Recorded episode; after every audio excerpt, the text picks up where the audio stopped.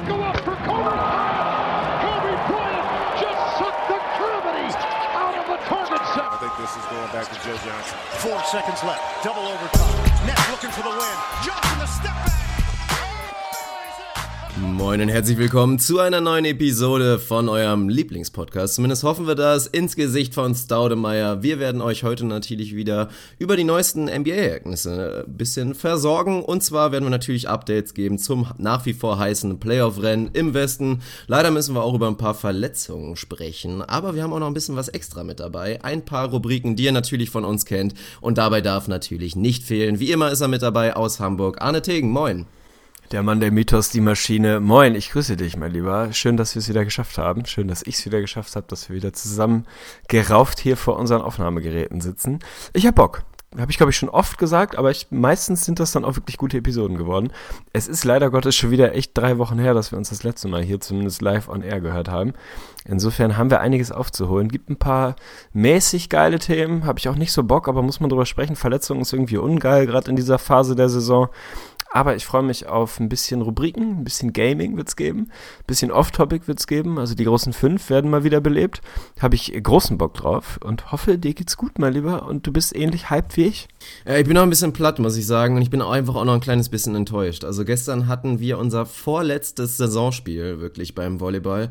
Und weil wir leider so wenig aufgenommen haben in letzter Zeit, haben die wenigsten mitbekommen, dass wir uns akut im Abstiegskampf wirklich natürlich leider wiederfinden. Und da war gestern der erste Showdown. Wir mussten einen Punkt definitiv holen, überhaupt noch eine Chance zu haben, weiter im Rennen zu bleiben, den Ligaverbleib zu schaffen. Und eigentlich hätte natürlich ein Sieg hergemusst. Und was war? Wir haben 3-2 verloren, somit einen Punkt geholt. So funktioniert das ja beim Volleyball. Und jetzt haben wir in zwei Wochen, nächste Woche eine spielfrei, den absoluten Showdown, wenn wir da nicht drei Punkte holen. Das heißt 3-0, 3-1 gewinnen. Dann sind wir raus, dann sind wir abgestiegen. Dann bin ich auch vor allen Dingen zweimal in Folge abgestiegen mit meiner Mannschaft, was absolut ungeil wäre. Und dann beziehe ich das natürlich auch ein bisschen auf mich. Äh, wird, wird hart. Also ich bin, bin sehr gespannt drauf. Ist als Sportler immer wieder eine unangenehme Situation, aber auch eine sehr interessante Lage. Also zu sehen, wie Leute natürlich damit umgehen, ob man so einfach den Druck aufnimmt und dann irgendwie das Beste aus sich rausholt oder halt so der Klassiker, ja, Choke Time gibt's natürlich auch immer wieder. Ich bin extrem gespannt und hat mich auch, das müssen wir vielleicht nochmal als Thema mit reinnehmen. Also vielleicht auch ganz am Ende, wenn wir so ein bisschen durch sind mit den heißen Themen, mit dem Playoff-Rennen, werden wir nochmal ganz kurz vielleicht um die Tanking-Debatte reden, weil ich in diesem wirklich, in den Gedanken mit Volleyball in der ganzen Geschichte einfach nochmal drüber nachgedacht habe, wie viel spannender es einfach wäre, wenn es halt auch Absteiger in der NBA geben würde, oder? Ja, definitiv. Also da müssen wir nachher nochmal drüber reden. Ist vielleicht nicht das heißeste Thema, sollten wir nicht mit anfangen. Aber ist natürlich eins, was gerade heiß und breit diskutiert wird.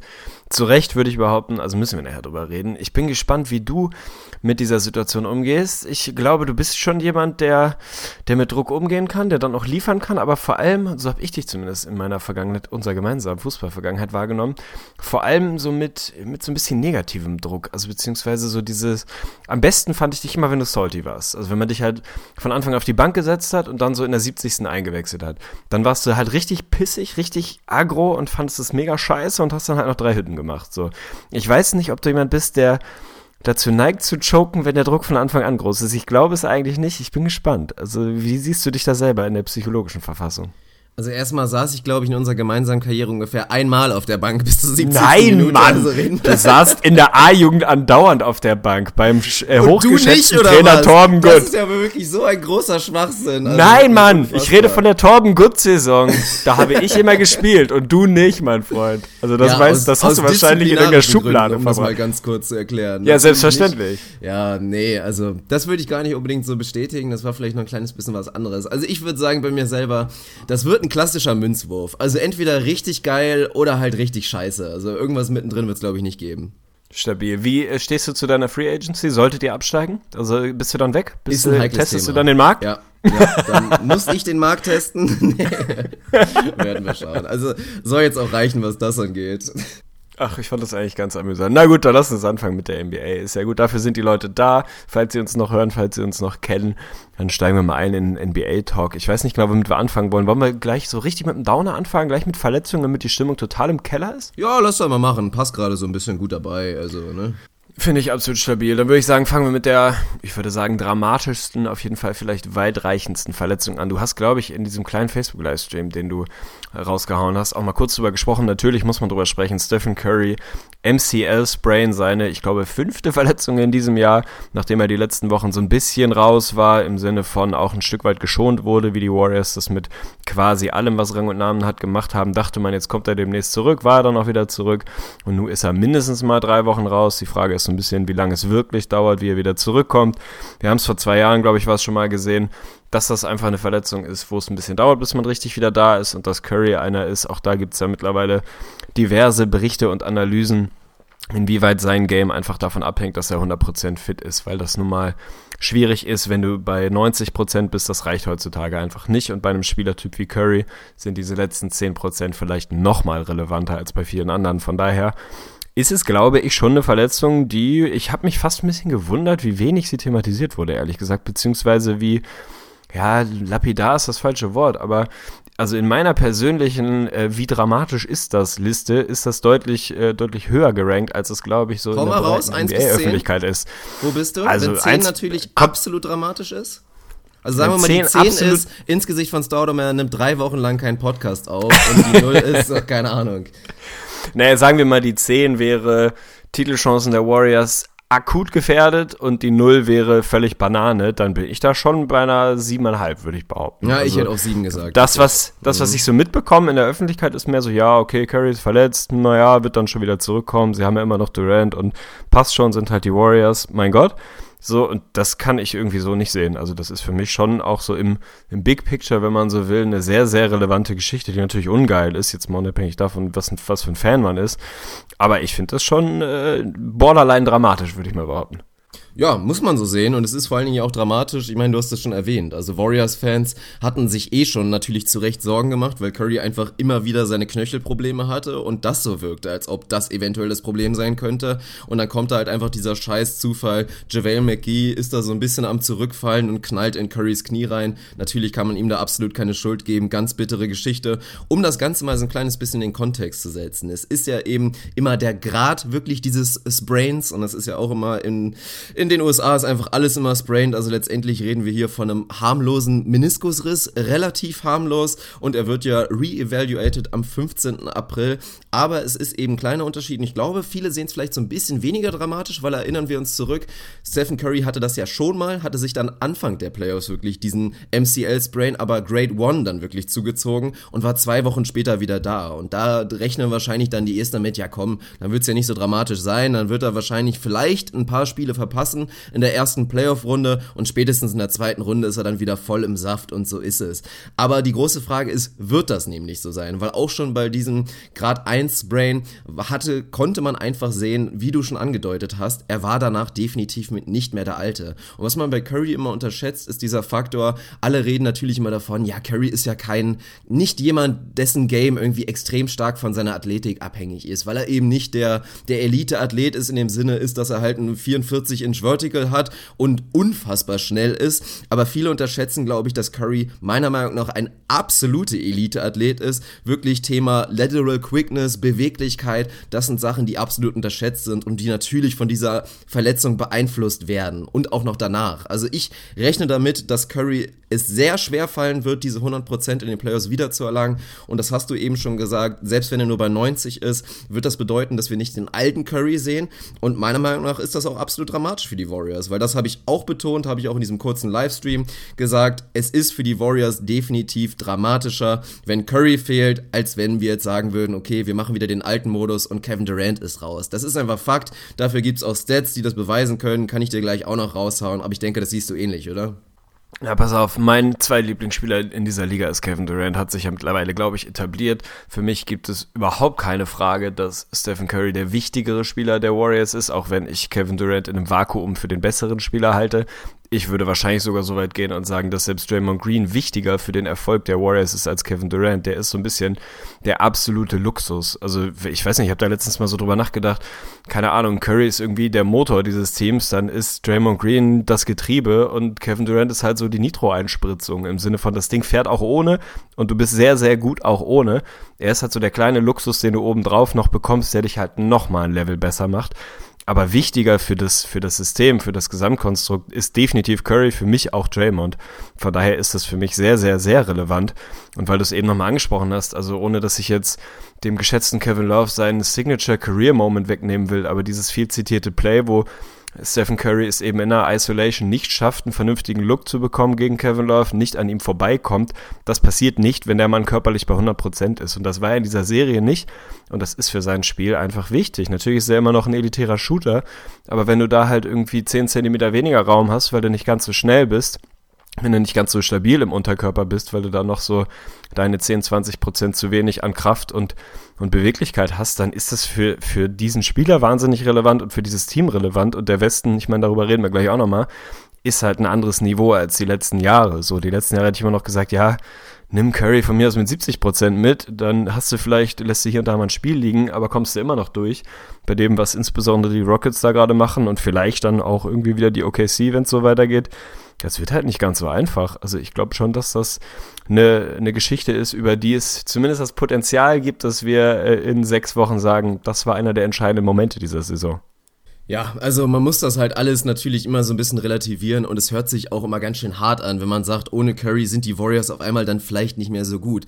Der Punkt ist, die sind halt ganz anders. Die sind ein komplett anderes Team. Wenn du diese Dimension Curry rausnimmst, der halt einfach Pull-Up-Dreier von 32 Feet nehmen kann, als ob es nichts wäre und dass die Offense natürlich unfassbar öffnet und einfach dieser Faktor, wenn er nicht mehr da ist, einfach absolut unterschätzt ist und ja auch gerade ihn ersetzen würdest. Also viele reden jetzt ja auch gerade über Quinn Cook, was eine sehr schöne schöne Story ist. Ein Junge, der mit einem Two-Way-Contract da unterwegs ist und jetzt in einer kleinen Sample-Size einen soliden Ersatz gemacht hat für die Warriors, dass er super macht. Aber dass der jetzt nicht die Lösung für die Playoffs sein kann, ist ja wirklich völlig klar. Selbstverständlich sehen wir dann eher wieder Playmaker Durant, was wir auch schon über Phasen gesehen haben und das macht er auch sehr gut. Es wird aber nicht einfach genauso gut sein. Dafür gibt es eben auch schon Stats, die das so zumindest ein bisschen andeuten. Sind natürlich alles relativ kleine Sample-Sizen dieser Saison, aber nur um es kurz mal zu erwähnen. Bisher in der laufenden Saison, wenn Clay, Durant und Draymond Green auf dem Court standen, aber Curry nicht, dann hatten die Warriors natürlich noch ein positives Net-Rating, ein 110er O-Rating, ein 106,4er D-Rating, also plus 3,6, ein 57,5% True Shooting, was überdurchschnittlich ist, aber nicht überragend. Und dann rechnen wir jetzt einfach mal einen Curry dazu, wenn der mit den dreien dann auf dem Court steht, dann ist es natürlich unfassbar brutal. Dann haben sie ein 124er O-Rating, sind plus 14, ein 66,6% True Shooting. Also das ist Stabil absolut unfassbar. Und jetzt kommt es eben, um diesen Vergleich nochmal zu sagen, in der relativ kleinen Sample Size und wir reden wirklich nur von, ich glaube, 140 gemeinsamen Minuten auf dem Court. Deswegen, da gibt es einfach viele Grauzonen, die das nicht hundertprozentig optimal natürlich darstellen. Aber nur Clay, Draymond Green und Curry auf dem Court. Ein 117er O-Rating, ein wahnsinnig starkes D-Rating von unter 99 und sind damit fast plus 20 bei immer noch ein 60er True Shooting. Also da sieht man einfach, wie du es richtig sagst, Curry ist der Motor und Curry ist einfach derjenige, der diese ganzen Dimensionen für diese unfassbare Warriors Offense freischaltet. Ja, das ist ja nur auch wirklich was, wo Steve Kerr nicht müde wird, das immer wieder zu betonen, dass das einfach die Basis von allem ist, was die Warriors machen. All das, was du an spektakulären Offensivszenen siehst, hinten raus am Ende einer Possession, wird ja oft einfach dadurch generiert, dass du Curry halt drei Meter hinter der drei, äh, Dreierlinie verteidigen musst. So, wenn du das nicht mehr musst, und auch das ist ja so ein bisschen so ein, so ein Fakt, der so ein bisschen untergeht, wenn du ihn mal rausrechnest, hast du natürlich immer noch Clay und KD als elitäre Shooter, aber gerade so von der Bank und in den tieferen äh, Rotation Spots da sind die Warriors jetzt nicht mehr unbedingt ein elitäres Shooting-Team. So, von daher ändert das einfach die DNA dieses Teams einfach um, vielleicht nicht 180 Grad, aber sagen wir mal um 120 Grad, wenn man so will. Insofern ähm, ist es was, was für mich elementar ist. Natürlich, wenn du mich fragst, Curry ist nur in Anführungsstrichen bei 80, 90 Prozent im Laufe der Playoffs. Ich tippe sie immer noch in die Finals. Ich tippe sie immer noch als Champion, weil ich immer noch glaube, dass sie dann nach wie vor das beste und talentierteste Team sind. Ich glaube nur, dass der Abstand zu vor allem den Rockets und dann vermutlich auch den Cavs oder was weiß ich, den Raptors von mir aus. Ach komm, sehr, auf, sehr, ey. sehr, sehr, lass mich doch mal ausreden, sehr, sehr, sehr, sehr klein ist. Naja, dass du, also ich meine, LeBron James kann ja auch, also der ist ja bei dir sowieso unantastbar und die Cavs sind halt kein wahnsinnig gutes Team aktuell, so. Punkt. Von daher, ähm, sind die Warriors auch ohne einen 100% fitten Curry für mich Favorit, aber halt nur noch sehr, sehr, sehr, sehr knapp. Wenn du mir sagst, er ist an die 100%, dann muss ich mir jetzt nicht zum 100. Mal wiederholen. Dann gibt es für mich im Normalfall kein Team, was sie 4 aus 7 Mal schlägt. Aber das kann halt anders aussehen, wenn Curry nicht fit ist. Von daher macht das für mich schon das, das vermeintlich vor drei, vier, fünf Monaten schon völlig gegessene Titelrennen auf jeden Fall deutlich, deutlich spannender. Ja, das ist definitiv so, nur um das nochmal kurz zu sagen. Also ich habe auch nochmal eine persönliche Wette mit äh, dem guten Simon, schaut da auf jeden Fall, auch ein Podcasthörer und ein Kumpel hier aus Köln, der darauf gewettet hat, dass die Raptors tatsächlich die Cavs schlagen werden. Wir hatten ja letztens auch mal wieder den Showdown und haben mal wieder gesehen, dass die Raptors gegen LeBron einfach nicht gewinnen können. Aber nur um das mal kurz zu sagen, wir wollen jetzt nicht zu viel über den Osten hier gerade reden. Seitdem Kevin Love wieder da ist und die Cavs halt diese unfassbare Five-Out-Offense mit LeBron James mit dem Ball in der Hand spielen, zeigen sie halt mal wieder, dass sie tatsächlich in der Lage sind, jedes Team in dieser Liga theoretisch wegzuballern und auch eine Warriors-Offensive. Und gerade da, wenn wir dann uns einen Curry mit reinrechnen, der vielleicht nicht bei 100% ist, erhöht das definitiv die Chancen, dass das in den Finals spannend werden könnte. Aber dann kommen wir doch lieber mal zu den Vorstufen, nämlich zu den Runden davor. Und bevor wir jetzt drüber reden, ob die Rockets dann eventuell doch eine Chance haben, da in die Finals zu rutschen, will ich direkt mal mit Runde 1 anfangen. Also reden wir jetzt einfach mal von einem Szenario, dass es am 15. April heißt, oha, Curry ist noch nicht ganz so fit und wir können uns auch sicher sein, weil die Warriors das schon vorher gezeigt haben, werden sie da relativ konservativ rangehen und nicht zu viel riskieren. Also sagen wir einfach mal, Curry spielt wirklich gar nicht in der ersten Runde. Siehst du irgendein Szenario, beziehungsweise siehst du irgendein Team, da was da gerade so auf Rang 5 bis 9 rumhovert, wo du dir vorstellen könntest, dass wir ein Erstrunden aus bei den Golden State Warriors sehen? Nein. Also ich kann es gerne länger äh, und ausführlicher beantworten, welchem Team ich zutraue. In so einem Szenario, also sagen wir kein Stephen Curry, aber der Rest wieder fit, dann traue ich einem Team wie den Jazz zu, ihnen ein Spiel mit ganz viel, ganz viel Wohlwollen und Fantasie vielleicht auch ein zweites abzunehmen, aber eigentlich nicht das ist das einzige Team, wo ich sage, okay, da kann ich mir irgendwie vorstellen, weil sie in der Vergangenheit schon ein Team waren, was sich ganz gut angestellt hat gegen die Warriors, weil sie natürlich seit Rudy Gobert da ist, eine elitär gute Defense dahinstellen, weil sie einen Lauf haben, im Moment einfach gut drauf sind und für mich auch von den Teams auf 5 bis 8, beziehungsweise von mir aus 5 bis 10, wenn wir die da alle mit reinnehmen, bei den Spurs jetzt mal Kawhi ausgenommen, das für mich mit Abstand beste Teams unter diesen da sind, zumindest wenn alle fit sind oder das gefährlichste Team dann traue ich ihnen zu, ihnen ja ein bisschen so eine Serie, wo man danach sagt, ja, war immerhin spannend, war für die Warriors gut, um sich einzugrooven und war eng, aber ernsthaft eine Gefahr, dass sie, dass sie sie rausnehmen, auf gar keinen Fall. Wenn du mich fragst, wie die Warriors ohne Curry gegen die Pelicans spielen, Sweep gegen die Timberwolves, Sweep gegen die Nuggets und Clippers, Sweep. Also ich sehe sie dann nicht mal ein Spiel verlieren, vielleicht irgendwie mal so ein Lackluster-Ding, dass du mal ein Spiel verlierst, aber da sehe ich überhaupt keine Serie, die eng werden könnte. Wie gesagt, die Jazz den traue ich am meisten zu, aber im Prinzip gegen jedes Team. Und mein erster Hot Take wäre auch, wenn heute die Playoffs anfangen, dann schlagen bei mir die Jersey Rockets in Runde 1. Bang.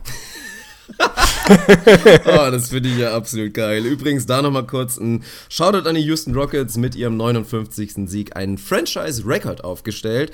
Aber da gab es ja auch Berichte drüber. Mike D'Antoni hat das dann nach dem Spiel dann auch seiner Mannschaft nochmal offiziell gesagt. Und offenbar hat es einfach niemanden gejuckt. Also die Jungs sind hungrig, die interessiert das nicht, dass sie gerade Rekorde der Franchise aufstellen, sondern die wollen den Playoffs was reißen. Aber darum geht es jetzt erstmal in der Blase. Wenn wir jetzt mal Currys Verletzung, die Tragweite mal kurz ausblenden, ist das für die erste Runde irgendwie ganz spannend und irgendwie auch ganz geil, weil das nun mal bedeutet, wie du schon sagst, die Rockets müssen sich erstmal beweisen und ja, ohne Scheiß. Also gegen meine Utah Jazz aktuell und selbst auch gegen ein Timberwolves-Team mit dem Jimmy Butler. Also die müssen erstmal zeigen, was sie dann da wirklich können. Und die Golden State Warriors sind jetzt halt auch nicht mehr dieser Erstrundengegner, wo man sagt, ja, okay, das wird jetzt auf jeden Fall ein 4-0-Sweep, auch wenn du das eben angedeutet hast, dass es bei manchen Teams so sein könnte. Also das ist erstmal spannend. Und selbst, wie gesagt, die Jazz, 7-2-Matchup gegen die Warriors aktuell da ist zumindest ein bisschen Feuer drin. Und wer weiß dann, wie die ersten zwei Spiele ausgehen, wenn wir da einen Split sehen, da kann es dann schon mal hitzig werden. Ich glaube, aktuell werden die Warriors an zwei gegen die Timberwolves an sieben, aber das ist, glaube ich, ein halbes Spiel, was die Warriors gerade vor ja, den Jazz aber ich Also rechne persönlich noch damit. Also werden wir ja später drauf kommen. Ich glaube, es wird sich noch durchmischen. Müssen wir mal schauen, wie sehr. Da werden wir natürlich später drauf kommen. Ja, okay. Also ich glaube, insgesamt ist es auf jeden Fall gerade eine Situation, wo sich alle Teams im Osten und ja, ich zähle auch die Raptors damit rein. Ich glaube nicht, dass die Raptors in den Finals stehen werden, aber ich bin nicht so wie du und rechne sie einfach per se raus. So, ich sehe den Abstand von den Cavs zum Rest einfach deutlich, deutlich geringer als du und ich kann mir ein Szenario vorstellen, in dem sie nicht in den Finals stehen.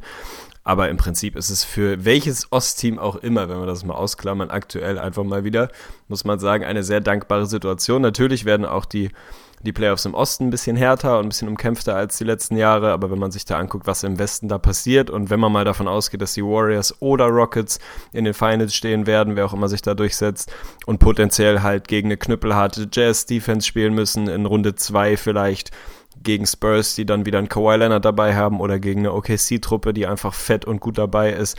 Das sind einfach sehr, sehr, sehr harte Serien, die da potenziell warten und die sehe ich im Osten so nach wie vor nicht. Also wer auch immer da im Osten gerade rumläuft, kann sich, glaube ich, aus der Distanz ganz zufrieden zeigen, wie der Westen gerade irgendwie am, am Machen ist.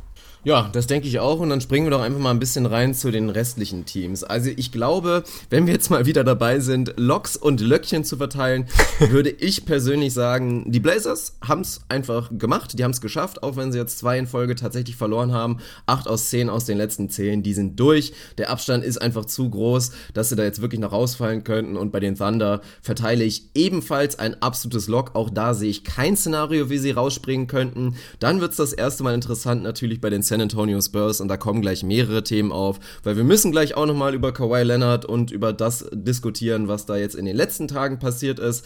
Aber erstmal hatte ich Unrecht, die Spurs haben nicht den heimlichen Tanking-Plan jetzt durchgezogen, sie sind nämlich mal wirklich komplett aufs Gas gegangen, haben jetzt sechs in Folge gewonnen, unter anderem das letzte Spiel, was ich auch live verfolgt habe natürlich, gegen die Utah Jazz, extrem spannender Overtime-Sieg, Marcus Aldridge, Mann, Mann, Mann, was hat der für Performances hingelegt in den letzten Wochen, absolut unguardable der Mann in Phase Phasen. Einfach ganz stark und die Spurs haben scheinbar doch mehr Bock auf die Playoffs und man hat es jetzt ja auch gesehen mit diesem Players-Meeting, was da irgendwie organisiert wurde, in dem die Spieler nicht unbedingt Kawhi überzeugen wollten, dass er jetzt schnell mal wieder seinen Return feiern sollte, sondern eher einfach mal wissen wollten und wirklich mal hören wollten, ey, Kawhi Digger, was ist eigentlich los? Also doch sehr spannend und womit ich persönlich, wie gesagt, nicht gerechnet hätte, die Spurs sind doch mit allen Schwächen im Kader und mit allen alternden Spieler hungriger, als ich dachte, auf diese Postseason mit relativ limitiertem Ausblick.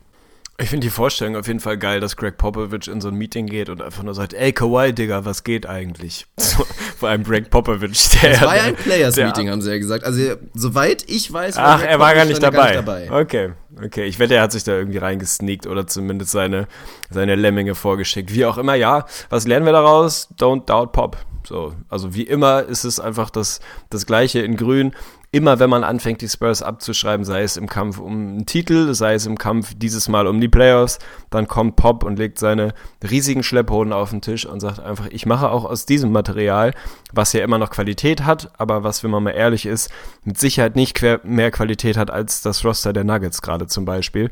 Und hole einfach das meiste raus, krieg uns alle wieder in, in Spur in die Spur und in die Schiene und wir machen einfach das, was wir immer machen. Wir spielen sehr, sehr seriösen, unspektakulären, im, im Moment zumindest, aber seriösen Basketball und schlagen halt Teams oft genug, dass wir am Ende in die Playoffs kommen. Also ich mache definitiv ein Lock auch hinter die Spurs, auch wenn der Schedule da immer noch hart ist und es nur in Anführungsstrichen drei Spiele sind. Ich mache aber vor allem ein Lock, weil ich einfach Greg Popovich nicht anzweifeln möchte, weil der Marcus gerade echt unleashed wieder sehr, sehr schön aussieht. Und weil ich nicht glaube, dass die Nuggets und Clippers von hinten ausreichend Druck machen. Ich glaube nicht, dass die Spurs Fünfter bleiben. Ich glaube schon, dass sie da Sechster, vielleicht sogar Siebter noch werden. Aber rausfaden sehe ich sie nicht, weil ich glaube, der Druck hinten wird nicht reichen. Von daher, die Blazers natürlich ein Lock. Die Thunder haben wir letztes Mal schon einen Lock gegeben, weil einfach zu viel Qualität da ist. Ich mache auch einen Lock hinter die Spurs. Bei dir ist, glaube ich, nur ein Löckchen. Aber wir werden sie wieder in den Playoffs sehen, da bin ich mir sicher. Ja, also dafür war es jetzt einfach zu gut in den letzten Spielen. Der Schedule ist nicht leicht, wie bei vielen Teams. Also es geht wirklich nur die Timberwolves, die tatsächlich, glaube ich, noch vier Freilose haben in dem Sinne. Also noch vier tankende Teams spielen, glaube ich, zweimal gegen die Hawks, einmal gegen die Grizzlies und dann irgendwie noch gegen die Kings. Also obwohl sie da nur Siebter sind und nach wie vor es sehr knapp ist, sollte man eigentlich auch da geneigt sein, fast ein Löckchen oder sogar ein Lock zu verteilen. Weil dieser Schedule, ich meine, wenn sie noch vier Siege holen, wenn sie diese vier tankenden Teams einfach schlagen, sind sie bei 46 Wins und 46 Wins müssten eigentlich reichen. Also von daher sieht das für Wolves-Fans, zu denen ich ja auch nach wie vor gehöre und zu denen du ja jetzt auch gehörst, natürlich seit Jimmy wieder da ist, sind das sehr gute Nachrichten.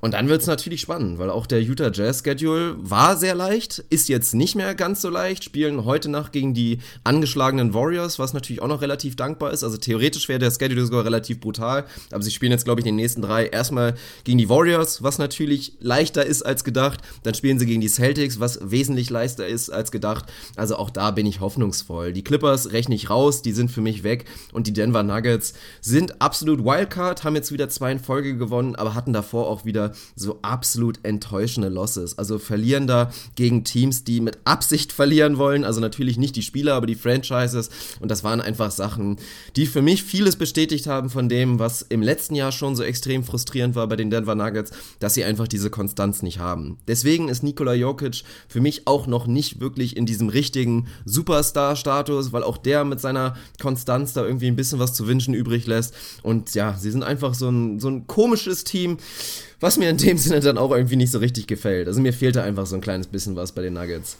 Ich kann es nachvollziehen. Ich glaube, bei den Nuggets ist ein bisschen das Ding. Natürlich hat Gary Harris auch ein paar Spiele verpasst. Sie sind einfach zu sehr up and down. Wenn ich nochmal ein bisschen einfangen, was du gerade gesagt hast. Ich hatte ja im letzten Podcast, als wir Locks, Löckchen und sonst was verteilt haben, habe ich ja mich hinreißen lassen von ich tippe die Timberwolves raus aus den Playoffs, bis ich gebe ihnen ein absolutes Lock, nachdem ich mir sehr detailliert den Schedule angeguckt hatte. Und dabei bleibe ich auch. Sie sind nur anderthalb Spiele vorne, aber es ist eben genau das passiert, was wir im letzten Podcast besprochen haben. Sie hatten diesen Stretch, wo sie sechs, sieben Knüppel knüppelharte Spiele in Folge haben, von denen sie die meisten verloren haben, aber eben nicht alle verloren haben. Und das war genau das, was ich da auch am Ende gesagt hatte. Wenn sie es schaffen, aus den sechs, sieben Spielen zumindest zwei Wins irgendwie mitzunehmen, vielleicht drei und knapp unter 500 zu bleiben, dann kommt eben jetzt dieser angesprochene Stretch, den du noch hast. Die Timberwolves haben von allen 30 Teams den, drei, den leichtesten Schedule von allen, die noch unterwegs sind, und zwar mit relativ großem Abstand. Sie haben an ja, schweren wirklich, Partien ja an wirklich schweren Partien haben sie zweimal die Nuggets, da kann man jetzt sagen, gut, das ist halt irgendwie auch eher eine durchschnittlich schwere Partie, ist jetzt auch kein Hammer los und ist halt ein direktes Duell so. Darfst halt nicht beide verlieren, aber solltest du schon hinkriegen. Dann haben sie noch einmal Utah und ansonsten haben sie zweimal Memphis, einmal die Hawks, einmal die Mavs. Das sind vier Wins, so muss man nicht drum herum reden. Auch noch einmal die Lakers, die man vielleicht nicht hundertprozentig schlagen muss, aber im Normalfall auch schlagen sollte, wenn man ein Wolves-Team ist, was in die Playoffs will.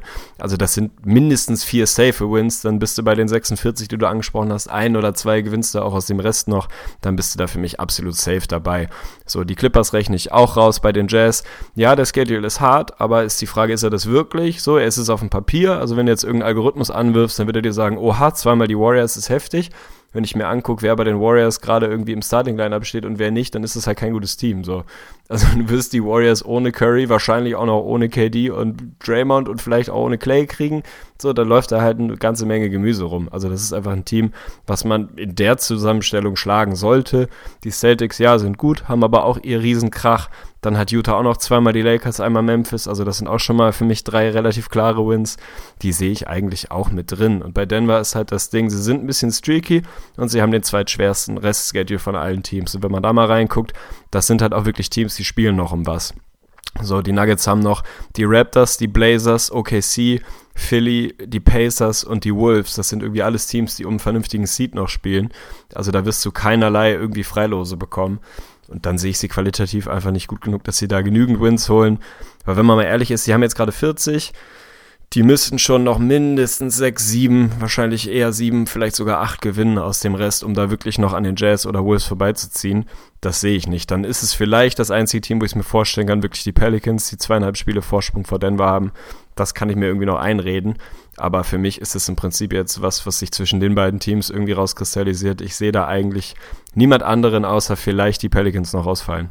Ja, denke ich auch, dass das dieser Zweikampf werden sollte. Also bei den Pelicans sehe ich irgendwie noch ein Szenario, wie sie einfach ein bisschen einbrechen. Sei auch in den letzten Spielen jetzt nicht immer so stabil aus und haben wir auch drüber gesprochen, wie schwer es dann halt doch ist, wenn dein Spiel einfach komplett von einem Spieler in erster Linie abhängig ist. Natürlich, man muss Drew Holiday immer wieder erwähnen, was der für eine sackstarke Saison spielt für die Pelicans. Aber klar, wenn dieser Anthony Davis Ball einfach nicht funktioniert, werden die Chancen relativ gering sein, dass die Pelicans gegen Qualitätsteams wirklich gewinnen. Und dann sind wir mal gespannt. Ersten Showdown wird es natürlich teilweise auch geben. Ich freue mich übrigens auch sehr auf die heutige Nacht, wo noch ein bisschen Platz 3 ausgespielt wird. Darf ich auch für Spox mir wirklich live angucken und da meine Analyse zu machen. Blazers gegen Thunder. Also da bin ich wirklich heiß drauf. Uh, ich hoffe, beide Teams gehen aufs Gas. Und dann bin ich da wirklich extrem gespannt. Weil eigentlich na, ist halt die gute Frage. Also, wenn du jetzt sagst, die Spurs auf 5 nehmen wir jetzt irgendwie mal als Lock mit rein und das ist auch sehr realistisch, ist das natürlich, glaube ich, auch ein Szenario, was diese Teams beide gerne vermeiden würden. Also, es hat schon einen Wert, wirklich Dritter zu sein. Du spielst dann wahrscheinlich gegen die Warriors halt in Runde 2, was auch nicht unbedingt ein Vorteil ist, deswegen ist es sehr spannend. Also, ja, was, was ist ich für dich noch eine letzte leichter? Frage also, willst du, ja, mach das mal. Ich habe noch eine letzte Frage für dich, wenn wir hier den, den Westen im, im Playoff-Rennen nochmal mit haben, weil es mich wirklich interessiert und wir ja nicht mehr, also tatsächlich eigentlich nicht mehr außerhalb vom Playoff, äh, vom Playoff, sag ich schon, vom Podcast über die NBA reden. Von daher ist es für mich auch einfach sehr interessant, die Rockets und Warriors mal ausgeklammert als die Teams, die ihre eigene Tier da oben haben.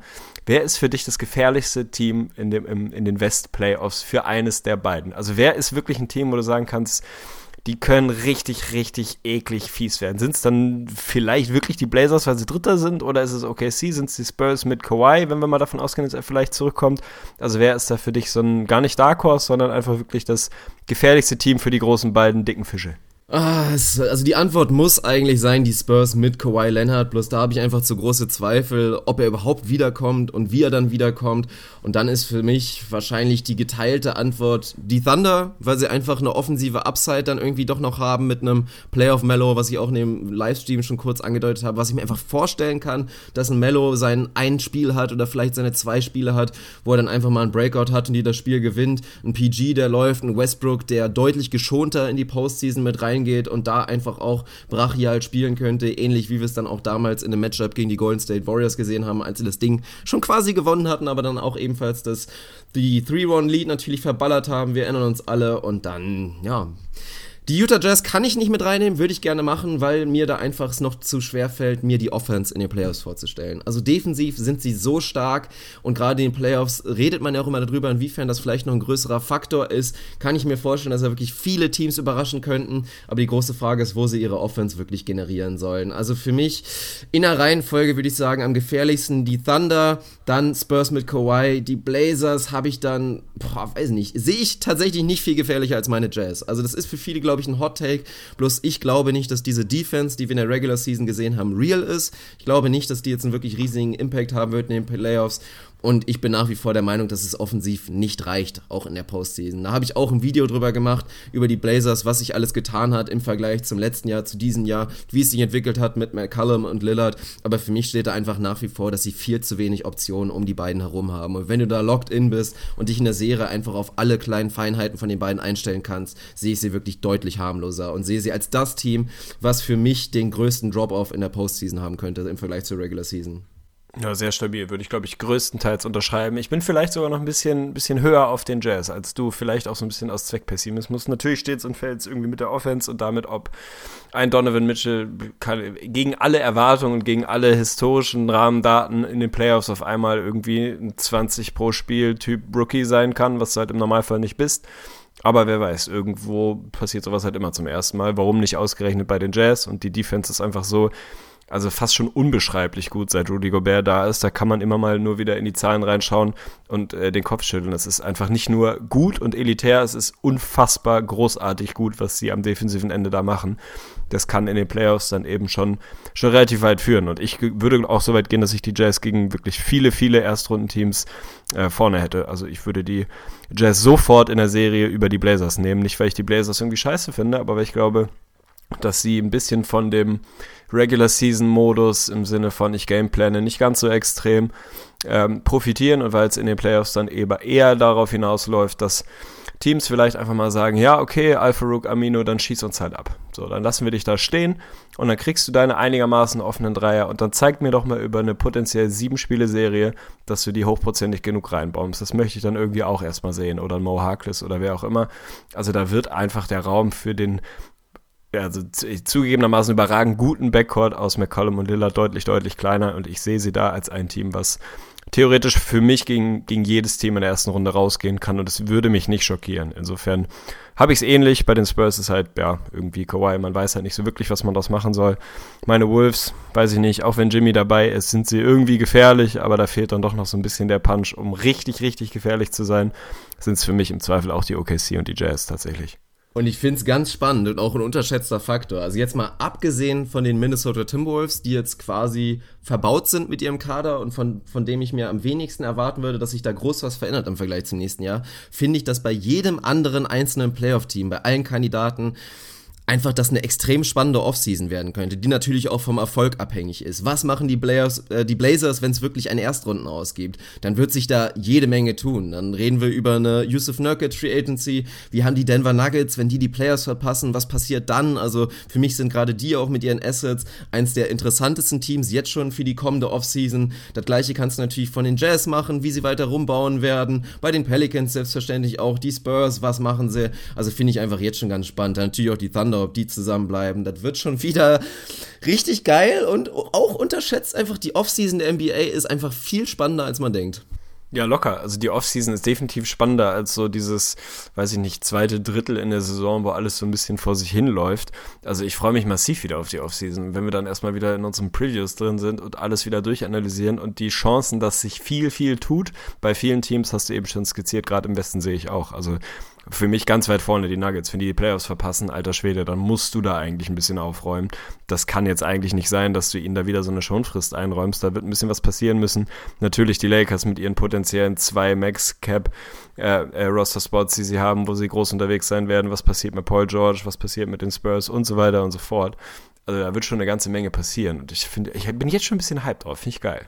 Ja, definitiv. Nur noch mal ganz kurz zu den Spurs, bevor wir, äh, zu den, zu den Jazz meine ich selbstverständlich, bevor wir, ja, was anderes machen, entweder in den Osten springen oder vielleicht erstmal schon mal eine Runde quissen, wollte ich nur noch mal kurz die Analogie bringen, weil du ja gerade meintest, finde ich erstmal schön und finde ich geil, dass du da wirklich Hoffnung hast und die Jazz auch ähnlich stark siehst, aber die große Frage, die sich mir stellt, ist eben das mit der Offense, um es mal kurz zu erklären, da ist halt die große Frage, bei allen Teams, die diese geniale Ball-Movement-Offense fahren, ohne eigentlich wirklich starkes individuelles Talent, Talent, ist es immer die große Frage, funktioniert das in den Playoffs? Weil das haben wir auch phasenweise bei den Spurs gesehen, die einfach in der Lage sind, mit Paddy Mills, Kyle Anderson und ansonsten auch nur einem Haufen von relativ namenlosen Spielern, es einfach schaffen, eine wahnsinnig geile Offense zu spielen. Bloß dann haben wir es immer wieder in den Playoffs gesehen. Dann gibt es einfach Phasen, da abgesehen von Kawhi Leonard, fragt man sich dann einfach, okay, wo sollen jetzt die Punkte herkommen? Es funktioniert einfach gerade nicht. Der Ball fliegt da am Perimeter rum, aber es werden trotzdem keine offenen Shots generiert, weil die Defenses auch einfach ein bisschen schärfer sind in den Playoffs.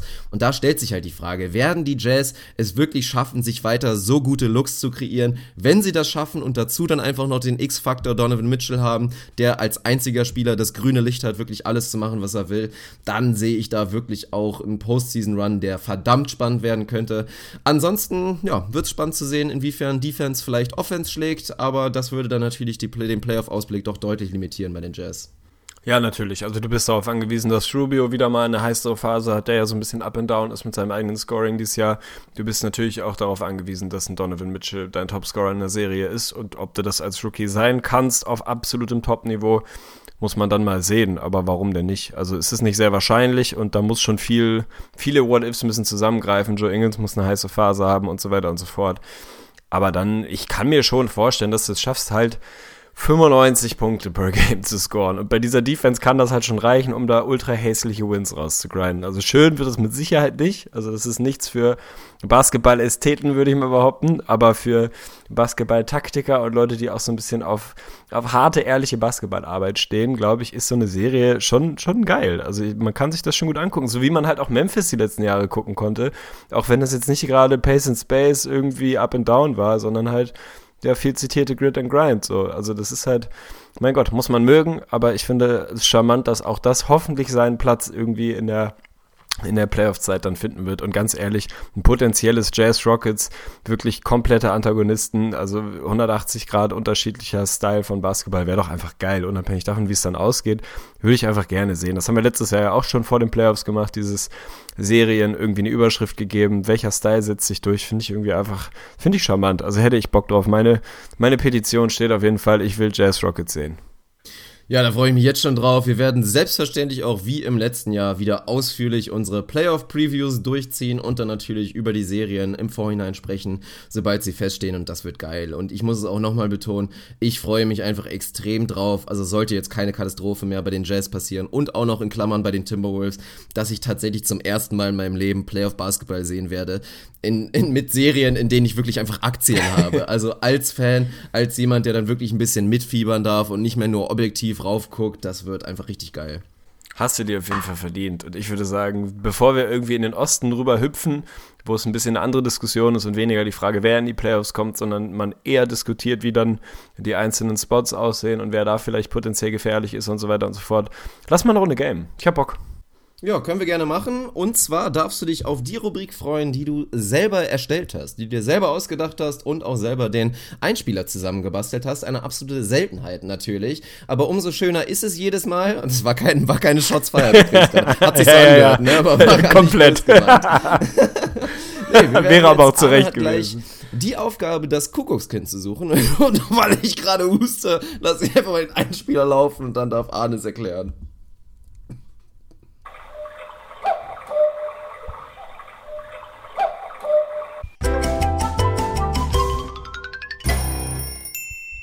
Kuckuckskind. Äh, Bevor du jetzt Also anfängst zu erklären, kurz Ja. nochmal, ist wieder so ein klassischer Fall, ich glaube, das kennt jeder. Ich rege mich jedes Mal aufs Neue wieder darüber auf, dass du damals es nicht geschafft Dass hast, der nicht es sofort so zu losgeht, schneiden, ne? dass der sofort Ja, ja, losgeht. ich auch. Aber dann eigentlich, dass ich es auch nicht hinbekomme, die einfache Konsequenz zu ziehen. Ich nehme mir halt einmal fünf Sekunden Arbeit in meinem Tag raus und schneide es selber zurecht. Nein, ich rege mich einfach immer wieder aufs Neue auf und werde es wahrscheinlich auch nie ändern. Also es ist immer wieder schön, wie so der menschliche Verstand ver- funktioniert. Das Schlimme ist, dass ich mich genauso drüber aufreg und ich habe mich schon drüber aufgeregt, als ich ihn damals gemacht habe, hab's natürlich gemerkt und hatte aber einmal schon rausgerendert und dachte, komm, nehme ich mir jetzt drei Minuten und erspare uns in Zukunft einfach jedes Mal diesen Hassel, dass es halt ein bisschen länger dauert, bis er losgeht oder nicht. Und ich habe mich, wie du siehst, für oder nicht entschieden und das ist dir einfach so geschickt, wie es ist, einfach so hingerotzt. Von daher, er steht qualitativ, muss ich ehrlicherweise sagen, fällt ein bisschen ab gegen die anderen Einspieler, aber das ist auch in Ordnung, damit kann ich leben. Kuckuckskind, was heißt es überhaupt? Ich versuche es kurz zu erklären. Du hast es mir in dem Fall vorbereitet und gibst mir jetzt fünf, jeweils ja, eine Rubrik vor und fünf Spieler oder Teams, was auch immer, um welche Rubrik auch immer es geht. Also es kann sowas sein wie, keine Ahnung, Teams, die mindestens einen 40% Dreier-Shooter haben. Und dann kriege ich fünf von dir vorgegeben und muss das eine Kuckuckskind finden, also denjenigen oder dasjenige Team, was da nicht reingehört, was sich reingeschlichen hat wie ein Kuckuck in ein fremdes Vogelnest oder wie auch immer sie das da machen. So ist das Spiel denkbar simpel. Ich muss ja nicht groß richtig viel analysieren. Zum schlimmsten Fall kann ich raten und habe eine 20-prozentige Chance. Bin gespannt, was du vorbereitet hast. Kuckuckskind, auf geht's. So ist es. Ich muss, glaube ich, nicht erwähnen, dass die Zettelwirtschaft mal wieder maximal riskant ist, nennen wir es einfach mal. Aber ich fange einfach an. Also Arne hat es wunderschön erklärt. Ich fange an mit der ersten Kategorie. Dann gibt's fünf Kandidaten und Arne muss das Kuckuckskind finden. Die erste Kategorie lautet, ich besitze das Season High in einer der folgenden Kategorien. Three-Pointers made, Turnover, Steals und Free Throws made. Alles natürlich in einem Spiel. Die Season Highs und die fünf Kandidaten lauten LeBron James, James Harden, Anthony Davis, Lou Williams und Kemba Walker. Okay, also nicht, dass jetzt einer denkt, ich habe hier irgendwie hin und her äh, nebenbei gegoogelt oder gebk-reft. Warum ist das kein Verb eigentlich? Das muss man BK Sollte man einführen, ja. Finde ich eigentlich ganz charmant. Ich habe mir natürlich nur kurz aufgeschrieben, welche Spieler und welche Kategorie. Ja, man wird dein Tippen auch nicht hören, weil deine neuen fancy Bluetooth-Kopfhörer sind so laut, dass man mich die ganze Zeit im Echo hört. Also das muss ich eh noch ein Oh, bisschen stabil. bearbeiten. Danke dafür. ja, das hättest du mir ja vorher sagen können, hätte ich mir andere geholt. Ist ja nicht so, als hätten wir hier nicht diverse Optionen. Egal. Wir steigen mal ein. Wenn ich dich richtig verstanden habe, dann haben vier dieser fünf Spieler jeweils eine dieser Season Highs aufgelegt und ich muss den finden, der keins davon hat. Ist das äh, soweit richtig? Das ist vollkommen korrekt. Hervorragend. Dann lass uns doch mal anfangen mit den Three-Point-Mates, das Season High. Keine Ahnung. Natürlich springt einem im ersten Moment erstmal so ein Lou Williams ins Gesicht, der mit Sicherheit schon mal irgendwie acht reingeknallt hat dieses Jahr. Vielleicht auch schon mal ein Spiel, wo er irgendwie zehn hatte oder so ähnlich. Kann ich mir tendenziell vorstellen. Wenn wir mal weiter gucken und sagen, boah, Free Throws made, so wäre natürlich Captain Obvious, wäre James Harden, der mal irgendwie in 14, 15, 16, 17, 18 Freiwürfe getroffen hat, Spiele hatte. Das kann Lou Williams natürlich auch gewesen sein, ist auch nicht ausgeschlossen. Von daher schwierig. Bei Steals, ich hätte jetzt getippt, so Season High Steals wäre Corey Brewer. Hatte der nicht letztens irgendwie so ein sieben Steals Game gehabt? Shoutout an Corey Also irgendwer- Brewer auf jeden Fall nochmal. Ja, ohne Mist. Also der hatte irgendwie eins der ersten Dinger. Ich habe es ins Boxscore geguckt und dachte so, what? Also irgendwie so 7, 8 Steals, 20 Punkte, völlig wahnsinnig. Egal. Turnover, da kommen natürlich auch, ich würde sagen, quasi alle der fünf in Frage. Ist ein bisschen schwierig. Und wenn wir dann, was haben wir noch dabei? Die Dreier. Also die Frage ist natürlich so ein bisschen, LeBron, was könnte er denn bei sich haben? Turnover hat er absolut im Tank, dass er da auch mal irgendwie Boah, wobei letztens hatte Harden hatte auf jeden Fall ein Spiel, wo er, glaube ich, 10 hatte. Das habe ich gesehen, das könnte schon Season High sein. Also Harden ist für mich einfach raus, weil der kann theoretisch in jeder der vier Kategorien, kann er irgendwie vorne mit dabei sein. Von daher, den streiche ich schon mal aus meiner Liste. Lou Williams streiche ich auch als Kuckuckskind, weil der sowohl Stil, na Stils eher nicht, aber Freiwürfe und Dreier im Tank hätte. Kemba. Kemba ist ein bisschen schwierig so. Kemba, Freiwürfe, eher unwahrscheinlich, dass er da so weit vorne ist. Steals, ja, ist halt immer so ein bisschen Dark Horse, aber wenn man mal, mal überlegt, muss das Season High schon irgendwie im Bereich 7, 8 Steals gewesen sein, die sehe ich bei ihm einfach nicht. Was schwierig ist und was mich verunsichert, sind eigentlich, sind natürlich irgendwie LeBron, wo man sich fragt, pff, wüsste ich jetzt nicht wo, Turnover könnte sein, Freiwürfe kann auch immer mal sein. Das finde ich eigentlich aber auch nicht so ultra wahrscheinlich. Anthony Davis, so, keine Ahnung, er hatte seine acht Blocks per Game, aber da ist er nun mal nicht dabei. Ansonsten fällt es mir bei ihm schon schwer, ihn irgendwo einzusortieren. Kemba eigentlich auch. Bei Kemba kann ich mir vorstellen, dass der so ein, hat mal 10 Dreier getroffen, ich habe es nicht mitbekommen, Spiel hatte. Das kann auf jeden Fall locker sein. Von daher, weil ich es nicht besser weiß, ich weiß zwar nicht, was LeBron anführen soll, aber ich gehe wieder auf den psychologischen Weg und sage, du nimmst nicht LeBron hier mit rein, dass er nichts davon anführt. Ich kann es mir. Eigentlich wüsste ich nicht, was er da anführen soll, tatsächlich, aber die Steals können immer sein, keine Ahnung. Ich glaube, das Kuckuckskind ist. Ah, es tut mir leid und wahrscheinlich wird er die Freiwürfe anführen, aber ich nehme trotzdem Anthony Davis als Kuckuckskind.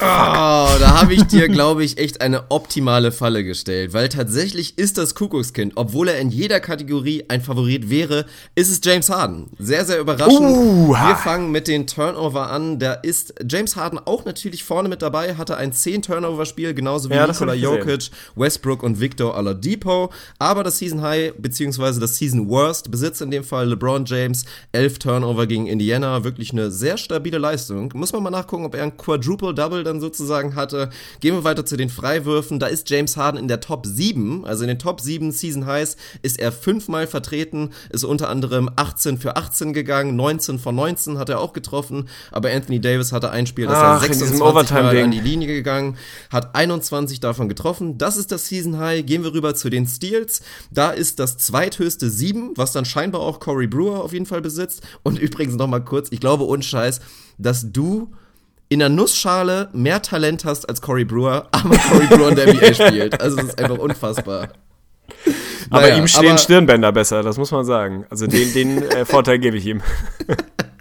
ja, aber das Season High sind tatsächlich 10 als einziger, also mit Abstand Lou Williams in einem Spiel gegen die Utah Jazz. Ende Januar war das und bei den Three-Pointers Made ist es zwar ein geteiltes Season High, aber Kemba Walker mit 10, genau das Spiel, was du scheinbar nicht mitbekommen hast, nämlich dieser unfassbare Beatdown gegen die Memphis Grizzlies. Da hat er, glaube ich, innerhalb von. Oh Gott, war das dieses 61-Win-Ding, ja, wo er irgendwie. Ja, oh. in 12 Minuten, keine Ahnung, 50 Punkte gescored hat, 10 Dreier getroffen hat, unfassbarer Wahnsinn. Curry hat 10 ebenfalls getroffen, Lillard 9 und Kemba Walker sogar nochmal 9, also in den Top 4. Kemba Walker zweimal dabei, also hätte man ja vor der Saison niemals prognostiziert. Ah, Gift. Also erstmal Shoutout an dich auf jeden Fall. Fand ich eine sehr schöne äh, Kategorie. Schade, dass ich sie ein bisschen verkackt habe. Ich war eigentlich bei vielen auf dem richtigen Weg, aber dann, dass du mir wirklich ausgerechnet Harden als Dark Horse für alle vier Kategorien rein. Ja, war ein bisschen fies, muss man mal dazu sagen. War frech. War frech, aber gebe ich dir. Also 0-1. Ich äh, versuche das Ding zu drehen. Alles klar. Dann äh, geht's weiter zu der nächsten Kategorie. Und die lautet ganz simpel. Ich average mehr Assists als Turnover.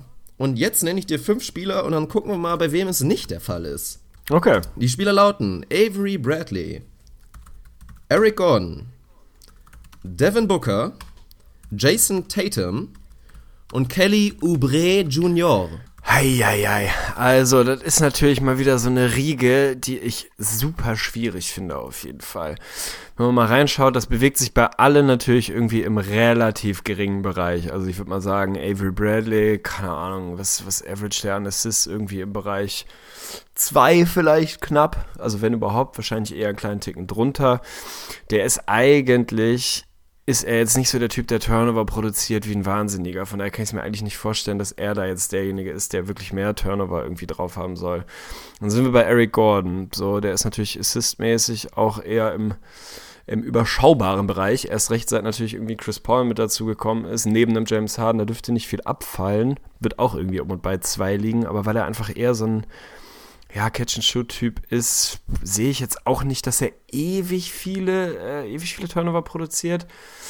Dann bin ich bei Devin Booker angekommen, der für mich so instant, als du es gesagt hast, jemand ist, wo man sich vorstellen kann, dass er das ist, weil er einfach mit Sicherheit so Turnover per Game unter den fünf äh, das deutlich anführen wird, aber sicher auch die Assists anführt. Und die Frage ist, reicht es sozusagen? Also der hat ja mit Sicherheit drei Turnover per Game, hatte auch mehr Assists, finde ich gerade noch ein bisschen schwierig. So, dann haben wir Kelly Oubre, der auf jeden Fall, ich habe ihn, Shoutout an ihn in einer Fantasy-Liga, äh, irgendwie ein, äh, ja, bisschen, ich will nicht sagen bipolarer Spieler ist, aber schon, schon eine interessante Personalie ist, der immer mal für ein paar Turnover gut ist, aber auch immer mal für ein paar Assists gut ist. Wird sich im noch geringeren Bereich bewegen, kann ich mir vorstellen, dass er das sein könnte. Also bei ihm könnte ich mir vorstellen, dass er tatsächlich. Ach Quatsch, suchen wir den, der mehr Assists hat als Turnover. Oder mehr Turnover als Nein, Assists. andersrum. Wir suchen den. Wir suchen mehr Turnover das als Assists, ja, okay. ist derjenige, der mehr Turnover als Assist Ja, okay, genau. okay, okay, okay. Ich dachte schon, ich hatte gerade schon Panik. Also, Bradley und Gordon schmeiße ich raus. Die können es eigentlich nicht sein. Devin Booker, weiß ich noch nicht, lege ich mir auf Wiedervorlage. Oubre, weiß ich auch nicht. Was mache ich mit Jason Tatum, ist halt so die, die Frage. Der ist für mich ein bisschen schwer einzuordnen, weil natürlich so dieses relativ äh, unhierarchische Celtics-System, wo jeder viel den Ball bewegt, eins ist, wo er sicher vielleicht Richtung anderthalb, zwei, 2,2 Assists irgendwie gehen kann, Turnover. Ah, weiß ich nicht. Also meine Instant-Antwort wäre gewesen, keiner von denen. er hat wirklich mehr Turnover als Assists. Kannst Wenn du ja mal gerne so versuchen. fragst. Naja, es wird ja relativ sicher falsch sein. Wenn du mich so fragst, wer wirklich. Ah, wem, also bei Booker, Booker ist für mich das Problem, weil der so, also der ballert Turnover ohne Ende, aber der wird definitiv auch mehr Assists haben eigentlich. Ich glaube, ich gehe ein bisschen. Ich muss es zwischen Tatum und Oubre machen. Ich kann mich nicht entscheiden. Habe ich eine Münze zur Hand? Ne, ich habe keine. Ich drehe einen Stift. So, ich werde diesen Stift drehen und wenn er nach links, wenn der Kopf nach Oh Das links hat, glaube ich, auch lange niemand mehr gesagt. Ich drehe jetzt einen Stift. Ja, ich habe hier so ein, äh, schade, dass wir kein Videoformat haben. Ich habe hier so einen Stabilo Boss, das ist keine Werbung, kein neuer Sponsor, äh, Textmarker und ich drehe und wenn der Deckel nach links ist, dann ist es Tatum, sonst ist es Oubre. Okay, es ist Oubre. Kelly Oubre Jr. ist das Kuckuckskind. Ja, ist auch scheißegal, weil es wären beide falsch gewesen. Was? Wie? Nein! Oh Mann, wer ist es denn? Ach, fuck. Es ist. Dann ist es Bradley. Ist, äh, ja, ganz genau, es ist. Ja, Avery Bradley kann es auf jeden Fall nicht sein. Das finde ich immer herrlich, wenn ich theoretisch eigentlich direkt abbrechen könnte, aber ich dir dann noch zwei, drei Minuten beim Rätseln zuhören kann. Nein, es ist tatsächlich Avery Bradley. Ja, der so ein bisschen, was ist denn nochmal das Gegenteil von profitiert? ähm, defitiert. Entfi Okay, Entfitiert. nämlich, Keine Ahnung. Also Avery Bradley hat natürlich ein bisschen davon defitiert, dass er vor seinem Trade zu den Los Angeles Clippers natürlich aufgrund der Point Guard Situation bei den Pistons relativ oft den Ball in der Hand hatte, aber bei allen Qualitäten, die dieser Mann wirklich besitzt, Playmaking ist es definitiv nicht und dementsprechend weist er die schwache Bilanz auf zwei Assists pro Spiel und tatsächlich 2,2 Turnover pro Spiel. Also hätte ich selber auch nicht erwartet, Ach, das muss ich dir lassen, deswegen war es auch mal wieder nicht leicht. Bei Devin Booker ist der Abstand am größten und du hattest natürlich mit beidem recht stabile 3,6 Ballverluste pro Spiel, also wirklich Ei, eine ei, ei. Menge, aber auch 4,7 Assists. Eric Gordon knapp beieinander 2,2 zu 1,9. Jason Tatum noch knapper 1,5 zu 1,3 und Kelly Oubre Jr. der knappste mit zwei- 1,2 zu 1,1.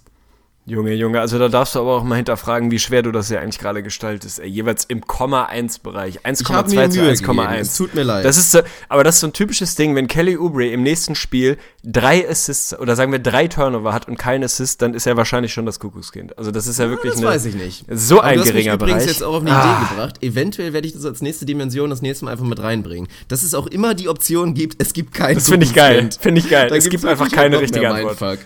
Oh, das Aber das Schlimme ist, dann fangen wir psychologisch an, nur das zu nehmen. Ja, dann werden wir einfach jedes auch. Mal sagen, keiner davon. Na komm, also Na ich gut, zu, es war 0-2. bisher wirklich nicht leicht, aber du musst den Turnaround schaffen. Du hast noch die Chance, über zu 500 zu gehen, was natürlich wie immer dein Ziel sein sollte. Und wir kommen zu der nächsten Ach, ja. Kategorie.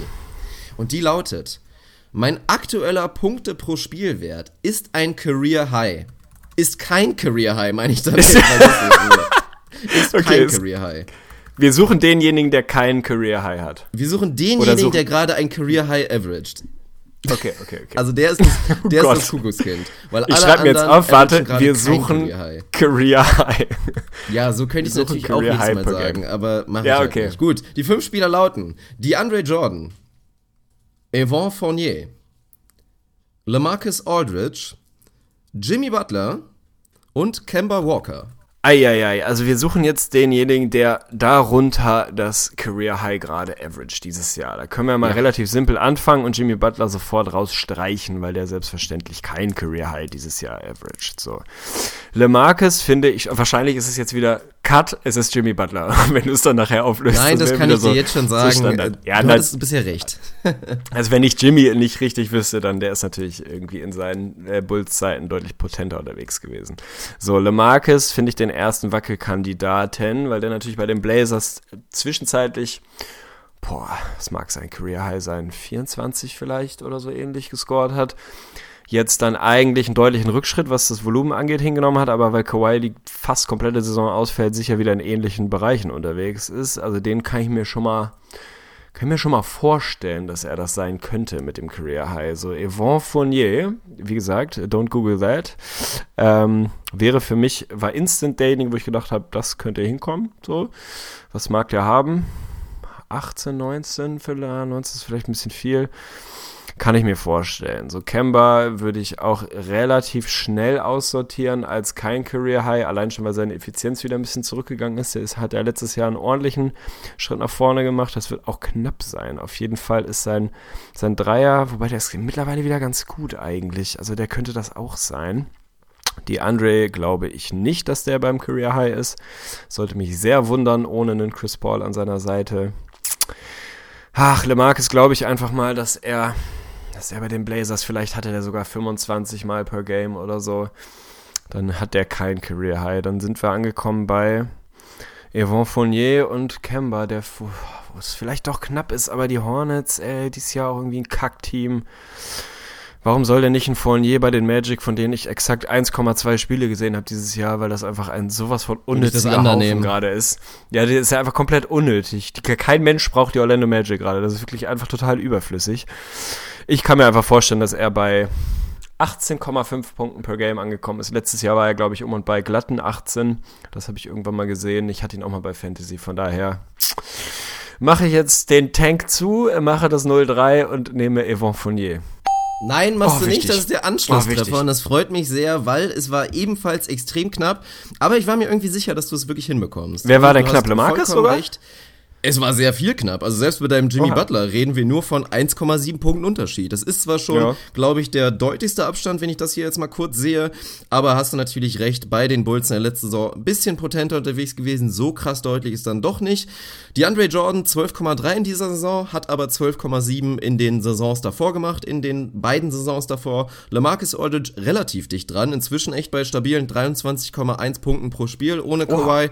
Bei den Blazers in seiner letzten Saison 14, 15 war sind es 23,4 und der gute. Kemba Walker spielt einfach so eine brachiale Rückrunde inzwischen, um es mal so zu sagen, ist schon wieder bei 22,9 Punkten und ist damit auch nur 0,3 von seinem Career High aus der letzten Saison entfernt. Bei Yvonne Fournier ist es ebenfalls kein deutlicher Sprung, aber du hast es richtig gesehen. 17,2 in der Saison 16-17 und inzwischen bei knapp 18, nämlich 17,8 in der aktuellen Saison.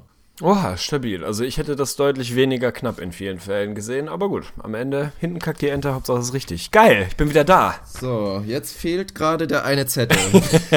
Natürlich. Das ist jetzt irgendwie ein Problem. Aber warte, da haben wir, da haben wir doch was. Da haben wir nochmal einen Zettel gefunden und wir machen direkt weiter. Die Kategorie lautet, und zwar habe ich dazu noch mal kurz eine Erklärung, weil einen Kandidaten können wir direkt mal rausstreichen, dieser Kategorie. Wir haben jetzt jüngst erlebt, Dwight Howard wurde ja, jetzt hat mal wieder ein bisschen für Headlines gesorgt. Nach seinem 30-30-Spiel hat jetzt, glaube ich, auch nochmal 23 Rebounds nachgelegt in seinem Spiel. Also wirklich absolut am Biesten momentan. Und war der Erste, der tatsächlich sein 16. Technical eingesammelt hat. Und dementsprechend, das ist ja genau die Grenze, ein Spiel Sperre bekommen hatte. Und jetzt ist natürlich die Frage, also Dwight Howard ist automatisch in der Top 5 wirklich der, die meisten Technicals der Liga. Da ist er der Führende und die Kategorie lautet jetzt aber weiter, ich bin ebenfalls einer der Spieler, die in der Top 5, was die meisten Technicals in der Saison angeht. Also suchen wir da das Kuckuckskind, okay. der noch am bravsten von den folgenden Kandidaten ist. Draymond Green, Russell Westbrook, Blake Griffin, Kevin Durant und Chris Paul. Ach du Scheiße. Oh Mann, ey. Also, wenn wir jetzt wieder das gleiche Spiel spielen würden wie im letzten Jahr, hätte ich jetzt, oder was du eben angeteasert hast, hätte ich gesagt, es gibt keinen, äh, kein Kuckuckskind, weil die alle dabei sind. Also, natürlich sind es, ich behaupte einfach mal, in den Top 10 sind sie hundertprozentig alle fünf und du hast es mir wieder sackschwer gemacht. Das wäre so meine erste Bold Prediction, die ich da reinhauen Das würde. stimmt, das ist definitiv so. Danke. Derjenige, der das Kuckuckskind ist, ist auf Platz 6 insgesamt, ja. Bei, bei 16 gibt es die erste Sperre, ne? So ist es, ja. Ich meine, dann würde ich mich mal aus dem Fenster lehnen und ich meine, Draymond müsste dann bei 15 stehen. Der ist auf jeden Fall ganz, ganz kurz davor, dass er seine erste Sperre bekommt, ist jetzt ja wieder ein bisschen verletzt raus. Also definitiv hat Draymond, der kriegt, also müssen wir die Diskussion jetzt nicht aufmachen, der benimmt sich teilweise wirklich wie der erste Mensch auf dem Feld, aber der kriegt auch mittlerweile Technicals für Dinge, wo kein anderer Mensch jemals auch nur in die Nähe eines Tees kommen würde, einfach weil er diesen Ruf jetzt weg hat, den hat er sich ein Stück weit erarbeitet, ist jetzt aber auch ein bisschen gefangen, dass er halt sich gar nichts mehr erlauben darf. Also Draymond definitiv nicht das Kuckuckskind, der ist da definitiv drin. So, spannend wird's natürlich bei der früheren äh, Clippers Connection, Blake und Chris Paul, die natürlich immer vorne dabei waren, inklusive Doc Rivers, weil sie sich einfach gerade den Refs gegenüber, muss ich jetzt auch mal ganz ehrlich sagen, dermaßen jämmerlich, erbärmlich verhalten haben in vielen Fällen und nur am Weinen und Heulen waren. Also auch mit einem Grund, warum die Clippers, glaube ich, nicht die riesigsten Sympathien gesammelt haben außerhalb von LA in den letzten Jahren. Normalerweise würde ich sagen, sind beide drin. Aber gut, da hätte ich über alle anderen auch gesagt. Westbrook, eigentlich würde ich sagen, auch ein Lock. Der wird dabei sein. So, also den streiche ich mir auch mal raus und bin dann jetzt angekommen bei Blake, KD und Chris Paul. So, also KD, ja, der wird auch oben mit dabei sein. Ob der jetzt da in den Top 5 ist, kein, das ist halt natürlich auch so eine Frage, also zeig mir einen Menschen unter unseren Hörern, falls es einen gibt, der das weiß, also wirklich nicht vermutet, sondern weiß, weil er sich irgendwie diese Liste angeguckt hat und sie auswendig kennt, keine Ahnung, der möge uns mal bitte schreiben, das würde mich doch sehr interessieren. Ähm, keine Ahnung, ich weiß es nicht, also irgendwie Captain Obvious wäre wieder psychologischer Ansatz. Chris Paul, wo man sofort denkt, der führt die Liga wahrscheinlich an, ist es jetzt nicht, weil hat vielleicht nicht mehr so diese Umgebung bei den Clippers, wo es immer ja sich auch ein bisschen hochgeschaukelt hat, weil Doc am Pöbeln war, weil Blake am Pöbeln war und sie alle am Pöbeln waren. Da kann ich mir vorstellen, mangels besserer Erklärung, dass er jetzt einfach bei den Rockets, wo alles ein bisschen gesetteter abgeht, der wird. Oh, ich anderer Ansatz. Ich nehme einen anderen Ansatz. Ich gehe über die gespielten Spiele. So machen wir das nämlich, weil Chris Paul eine ganze Menge weniger Spiele gemacht haben sollte als ein Kevin Durant. Von daher hat er weniger Optionen gehabt, Technical zu sammeln. Boah, hier, guck mal, hinten raus ein richtig kluger Einfall. Ich glaube, die wenigsten Spiele von den dreien wird Chris Paul gemacht haben, wobei Blake auch ein bisschen verpasst hat. Aber da habe ich mich jetzt selber in die Erklärung geritten. Ich glaube, Chris Paul hat die wenigsten Technicals von diesen fünf äh, Sammlern und ist dementsprechend das Kuckuckskind. Oh, das ist wichtig. Da bist du aber ein cleverer. Ist das wichtig? Du raus aber wirklich was gemacht. Du warst aber mit deiner Wampe, hattest du auch schon den richtigen Riecher.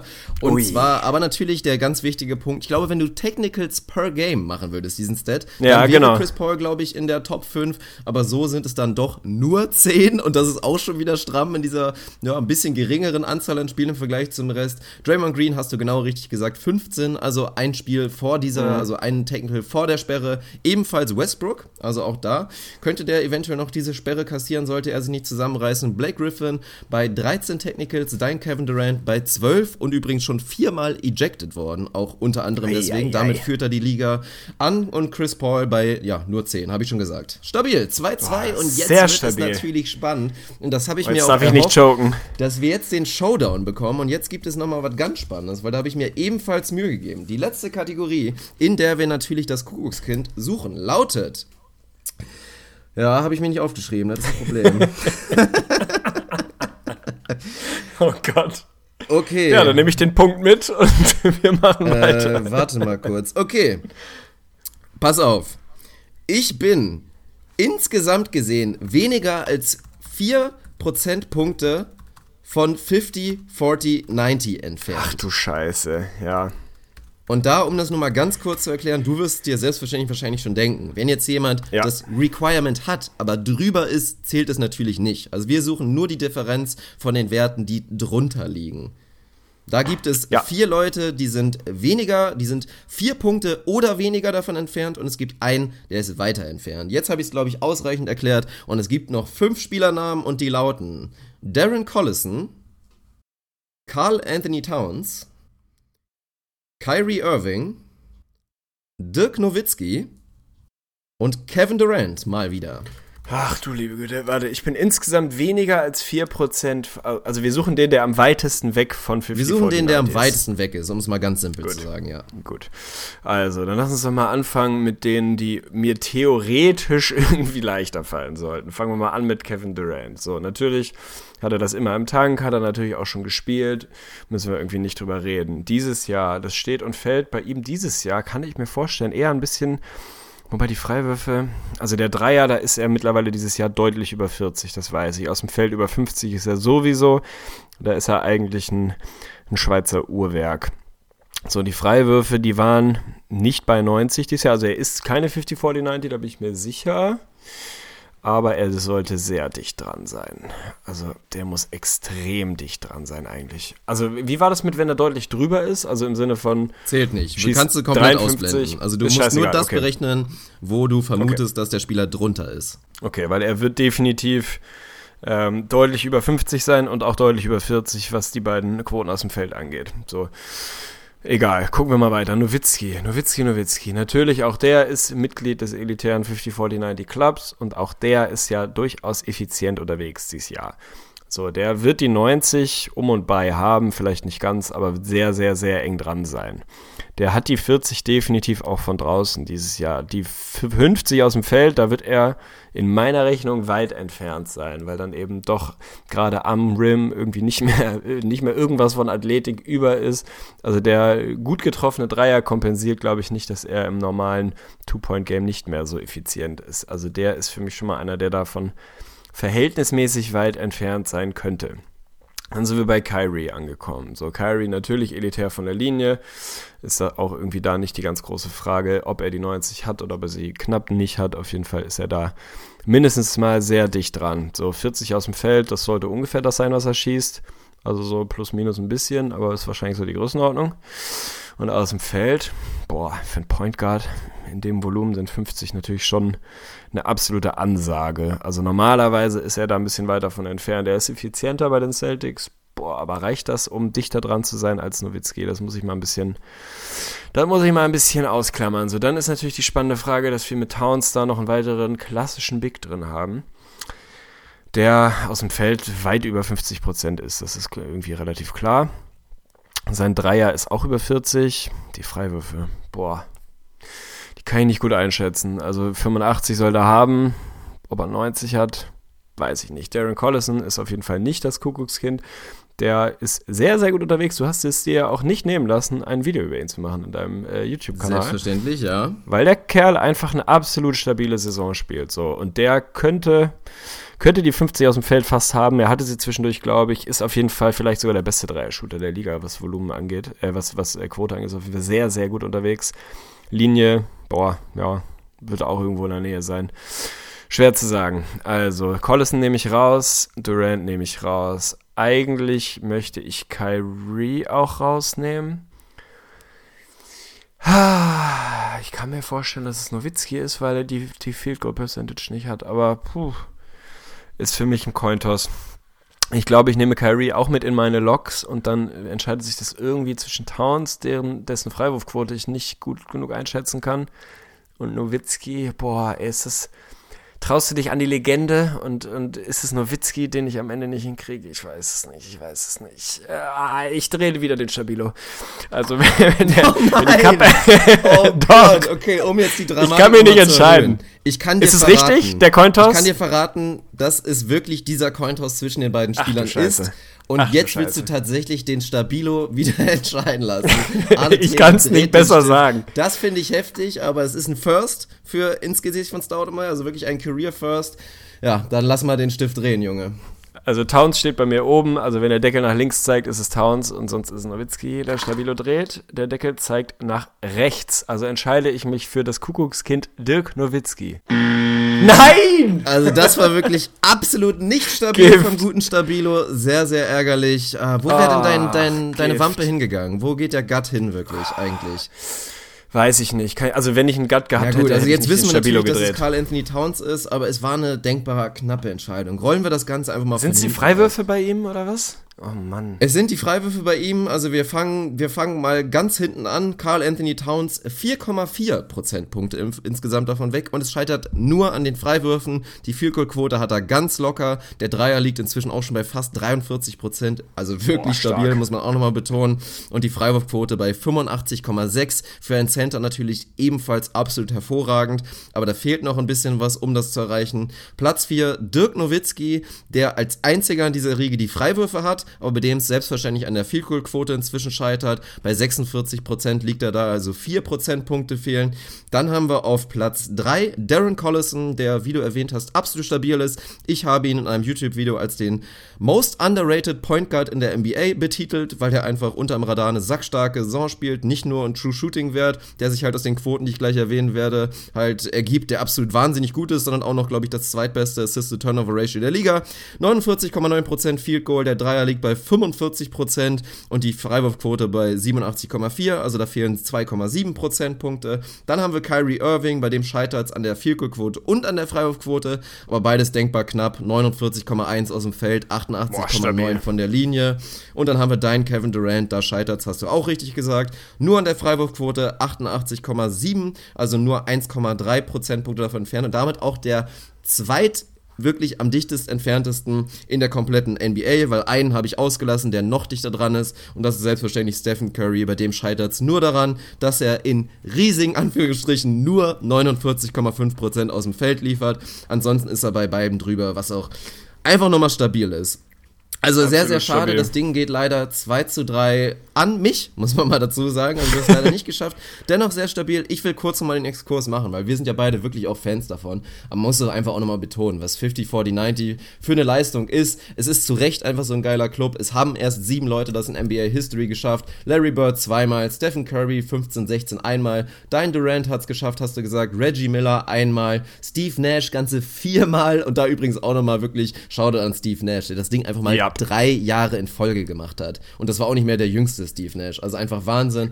Dirk Nowitzki in seiner MVP-Saison und Mark Price hat das Ganze auch nochmal geschafft. Also wirklich sehr stabil. Leider wird Curry es jetzt ja nicht mehr schaffen, weil er nicht mehr die Chance hat, seine Field-Goal-Quote auszubessern. Also musst du jetzt persönlich hoffen, dass Kevin Durant noch so oft in die Linie geht und jetzt einfach alles trifft. Dann ist er der einzige Spieler, der da vielleicht noch eine ganz minimale Chance hat, nochmal in den Club wieder neu einzutreten. Ah, Shoutout an dich auf jeden Fall für die Vorbereitung. Absolut negatives Shoutout. Der Stabilo ist 0 und 2 gegangen, wenn ich mich nicht verzählt habe. Also der ist, ab- der ist raus. Das hat sich Ach nicht du bewährt. Scheiße. Na gut. Ja, ärgerlich. Naja, gut, so ist es. Wenn man selber keine Ahnung hat, muss man Edding befragen. Das ist kein gutes Zeichen, beziehungsweise Textmarker.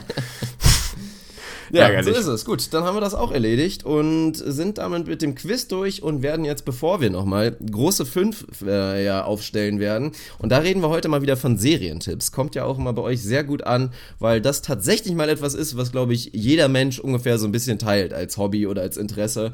Es gibt, glaube ich, niemanden, der sagt, ich habe per se noch nie eine Serie geguckt, von daher wird das auch wieder ganz spannend. Aber ich glaube, bevor wir das machen, wollen wir nochmal ganz kurz in den Osten springen und müssen leider auch wieder über eine Verletzung reden. Und zwar fangen wir da natürlich leider mit Kyrie Irving an, der eine minimal invasive Operation bezüglich seines Knies hatte. Der hatte ja irgendwie auch, oder beziehungsweise hat immer noch Schrauben drin, die damals seine Kniescheibe repariert haben. Und da hatte er scheinbar irgendwie so ein Unwohlheitsgefühl, also irgendwie da so ein bisschen Druck drauf und mit dieser kleinen Prozedur, also die Schrauben wurden nicht rausgenommen, soweit ich weiß, aber wurde das irgendwie minimal behoben, was jetzt dazu führt, dass er drei bis sechs Wochen ausfällt, also da ist der Rahmen noch deutlich breiter aufgestellt im Vergleich zu Stephen Curry, wird aber sehr wahrscheinlich bedeuten, dass Kyrie Irving in der ersten Playoff-Runde nicht verfügbar sein soll. Und da wird es natürlich auch direkt wieder spannend, weil die Boston Celtics haben jetzt ihren zweiten Platz in der Eastern Conference mehr oder weniger eingeloggt. Die Toronto Raptors werden sich sie nicht überholen, das ist auch schon fast nicht mehr möglich. Die Cavs werden sie ebenfalls nicht einholen. Also reden wir natürlich darüber, welches Team dann dieses potenziell dann doch interessante Erstrunden-Matchup mit geschwächten Celtics hat. Und da will ich natürlich wie immer von dir wissen, wie dramatisch du das siehst. Und wir fangen mal wieder mit der 1 bis 10 Skala an. Also wie dramatisch siehst du wirklich die Verletzung von Kyrie Irving und was bedeutet das wieder für den Playoff-Ausblick? Boah, finde ich schwierig. Also ich habe die Curry-Verletzung vorhin bei einer 7,5, glaube ich, eingetaktet. Wenn du mich fragst, äh, sozusagen Vakuum für diese Saison, wie dramatisch finde ich das, dann würde ich da schon eine eine mindestens mal solide 8 geben, weil ich es nicht unwahrscheinlich finde, dass die Celtics riesige Probleme in Runde 1 schon bekommen können. Wenn man mal davon ausgeht, dass die Bucks die Heat noch holen, was jetzt nicht ultra unwahrscheinlich ist, und du dann halt mal eine erste Runde Celtics ohne Kyrie gegen Milwaukee Bucks Migiani unleashed hast, das kannst du halt locker verlieren so. Also natürlich wären für mich die Celtics ja immer noch irgendwie knapper Favorit, aber wirklich knapp. Also das Ding kannst du gerne mal verlieren. Insofern, wenn es darum geht, Playoff-Chancen dieses Jahr bin ich mindestens bei einer 8, vielleicht sogar bei einer 8,5. Wobei ich mich dann auch frage, was noch mehr sein sollte. Aber sagen wir mal 8 bis 8,5 würde ich da schon eintacken. Wenn du mich nach dem Gesamtbild fragst, wie schlimm wäre das denn für die Celtics in ihrer mittelfristigen Planung, wenn sie dieses Jahr in den Playoffs relativ früh rausgehen, würde ich sagen, nicht geil, aber auch nicht wirklich dramatisch. Also die Timeline der Celtics sieht halt noch nicht irgendwie vor, dass du dieses Jahr brachial am Contenten bist, sondern nächstes Jahr kommt ein Gordon Hayward zurück. Wenn du diesen kleinen Eingriff bei Kyrie machst und der dir eine, eine gute Wahrscheinlichkeit gibt, dass es mittelfristig etwas bei ihm verbessert, gesundheitlich, würde ich den sofort machen und im schlimmsten Fall einfach komplett ziehen für die Saison und sagen, wir schauen, wie weit es ohne ihn geht, geben irgendwie unseren jungen Leuten um Tatum und Co. so ein paar Playoff-Raps, fliegen halt irgendwann raus und nächstes Jahr ist richtig Attacke, wenn Hayward dann auch wieder da ist und wir eigentlich an dem Punkt angekommen sind, wo unsere Timeline sagt, jetzt wollen wir richtig gut sein.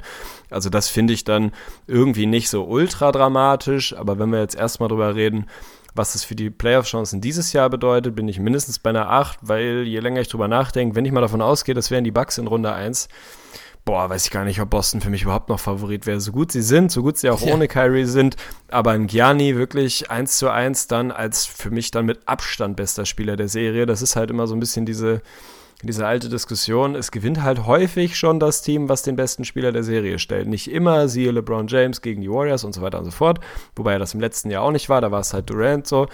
Aber es ist häufig so, dass die bessere Serie das Team gewinnt, das den besten Spieler stellt. Und das wäre in dem Fall relativ eindeutig Gianni, wenn der nicht völlig irgendwie zusammenbricht ist schon schwierig. Gegen die Heat, die einfach auch giftig sind und gerade an sieben stehen und auch bleiben könnten, sieht es vielleicht ein bisschen anders aus. Aber ich glaube, dass Boston ohne Kyrie keine ernsthafte Gefahr auch für die Spitze im Osten ist. Das sehen wir vermutlich beide so.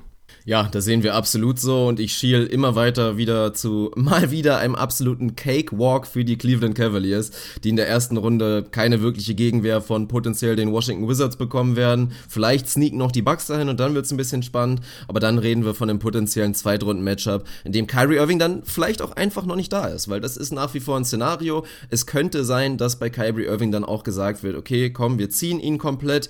Ich denke nicht, dass er das will, weil ich glaube, dass Kyrie Irving wahnsinnig heiß sein sein wird, der will was beweisen, deswegen ist er weggegangen und der will zeigen, dass er in der Postseason Team tragen kann. Aber ich meine, erinnern wir uns an Isaiah Thomas zurück, man tut sich da nicht immer einen Gefallen mit. Nach so einer Verletzung dann wiederzukommen, wahrscheinlich ein bisschen zu strugglen und dann am Ende wird es dann einfach nicht reichen. Also von daher wäre es vielleicht gar nicht so unclever. Es wäre sehr, sehr schade, weil die Celtics einfach nach diesem Schock direkt im ersten Spiel da einfach eine wahnsinnig überragende Saison dann wirklich gespielt haben. Aber so sehe ich es auch stark limitiert. Und ich kann mir wirklich gut vorstellen, dass wir dieses Bucks-Celtics-Matchup sehen. Und dann bin ich auch fast geneigt zu sagen, ich sehe die Bucks vielleicht sogar als minimalen Favorit und wirklich auch wegen des Star-Faktors. Weil bei den Celtics ist dann wieder die Thematik, Ähnlich wie bei den Jazz eigentlich, weil man muss betonen, ohne Kyrie Irving, der am Anfang wurde mal kurz drüber geredet, ob Kyrie Irving der Defensive Player of the Year sein könnte, also wirklich was für ein absoluter Schwachsinn. Der ist nach wie vor unterdurchschnittlich und vielleicht sogar stark unterdurchschnittlich. Das konnte aber im Gegensatz zu großen Phasen bei den Cleveland Cavaliers einfach von der Defense der Celtics insgesamt aufgefangen werden. Ohne Kyrie Irving spielen die Celtics eine Defense, die ist nicht weit von der Defense der Jazz entfernt. Also sie haben zwar nicht diesen klassischen Anker mit Rudy Gobert, aber sie haben trotzdem noch einen Al Horford, der auf eine andere Art und Weise einfach ein kranker Anker ist und haben dann einfach noch viele andere Leute. Also die spielen einfach eine unfassbar starke Defense, haben für mich dann offensiv aber fast noch mehr Probleme. Weil wenn man uns mal vergleicht, die, die, die Offense ohne Kyrie kann nicht so gut laufen, wie sie es dann doch über Phasen bei den Jazz macht. Und auch da, wenn man jetzt einfach mal direkt vergleicht, haben die Jazz mit Donovan Mitchell dann eigentlich auch schon wieder den besten Offensivspieler, wenn du Kyrie ausblendest. Also klar, Jason Tatum ist geil und Jalen Brown ist dann hoffentlich wieder da, aber du verlässt dich dann wirklich auf auf junge Spieler, die auch noch eine ganz andere Rolle haben und deutlich weniger Verantwortung getragen haben, als es jetzt ein Donovan Mitchell sich schon diese ganzen Raps holen konnte. Also ich mache mir wirklich auch Sorgen und die Boston Celtics sind wahrscheinlich das Team mit Homecourt, was vielleicht sogar am ehesten einen Erstrunden-Upset bekommen könnte. Ja, das ist, glaube ich, so. Und dann musst du dazu ja noch sehen, jetzt fällt gerade auch noch ein Marcus Smart aus, der natürlich niemand ist, wo du sagst, boah, offensive Wunderwaffe, aber einfach jemand, der Intensität wie vielleicht kein anderer 33 außer Draymond. Percentage, ja. Ja, natürlich, aber er bringt halt eine Intensität mit, die sonst nur ein Draymond Green irgendwie auf den Platz bringt und auf eine andere Art vielleicht ein Westbrook, so einfach jemand, der extrem wichtig ist.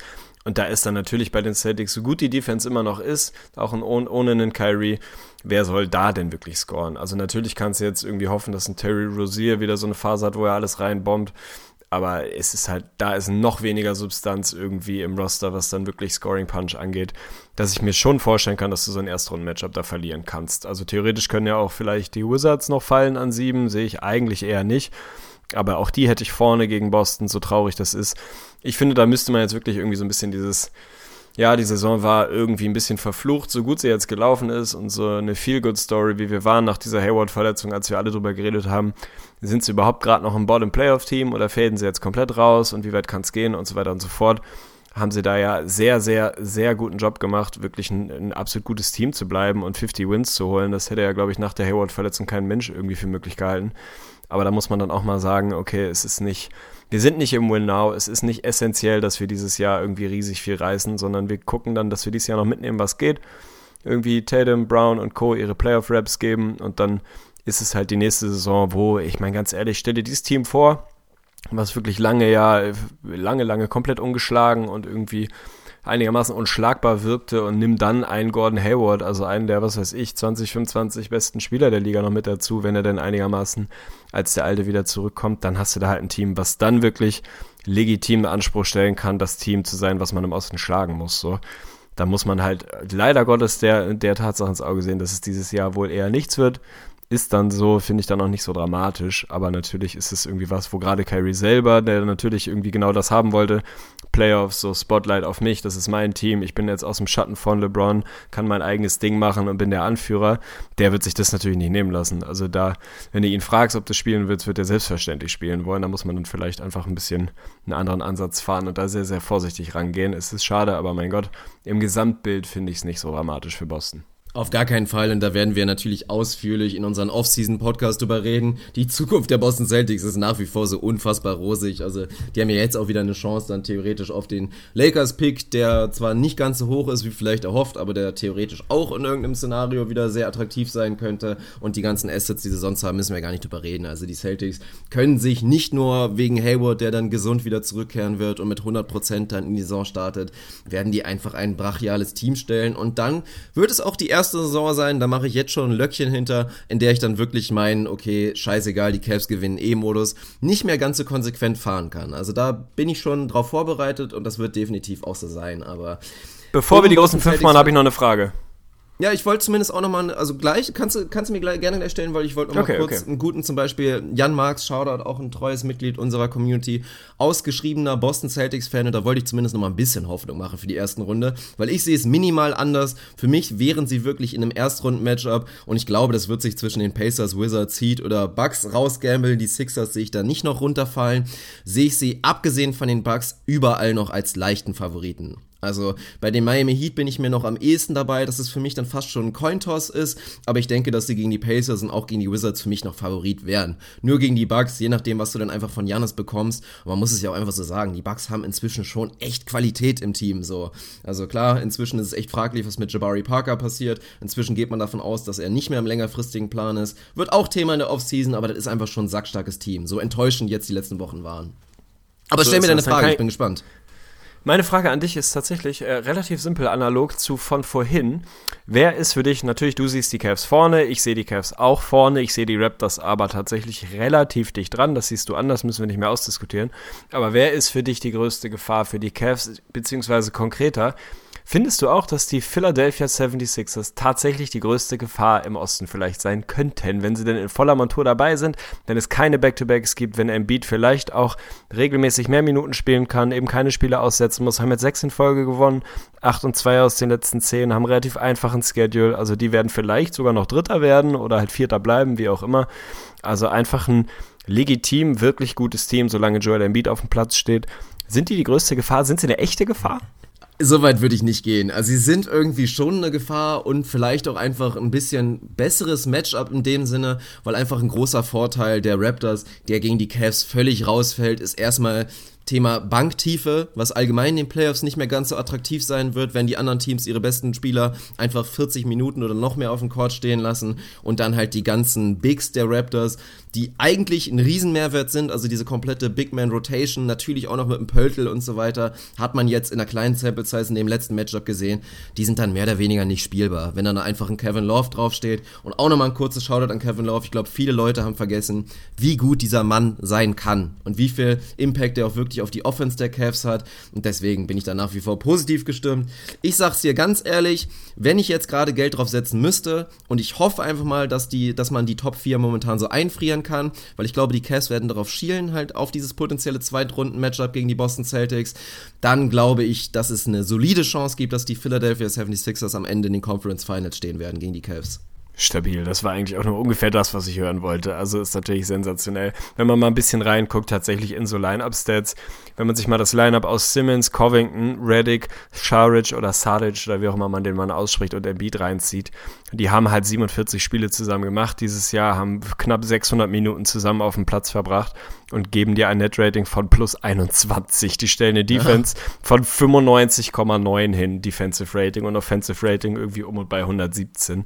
Also die sind in einer sehr, sehr großen, vernünftigen Sample Size abartig gut gewesen. Ob sie das dann auch in den Playoffs irgendwie, wenn dann natürlich auch für einen Ben Simmons so ein bisschen Thema, Thema Scouting, lass den Mann halt werfen, Thema ähm, Rookie Wall potenziell oder einfach Rookie Probleme in den Playoffs und so weiter wieder aufkommen, ist wirklich auch die Frage, ob eine lange Serie, auch wenn es keine Back-to-Backs gibt, für ein Embiid irgendwie mit 40 plus Minuten machbar ist und so weiter und so fort.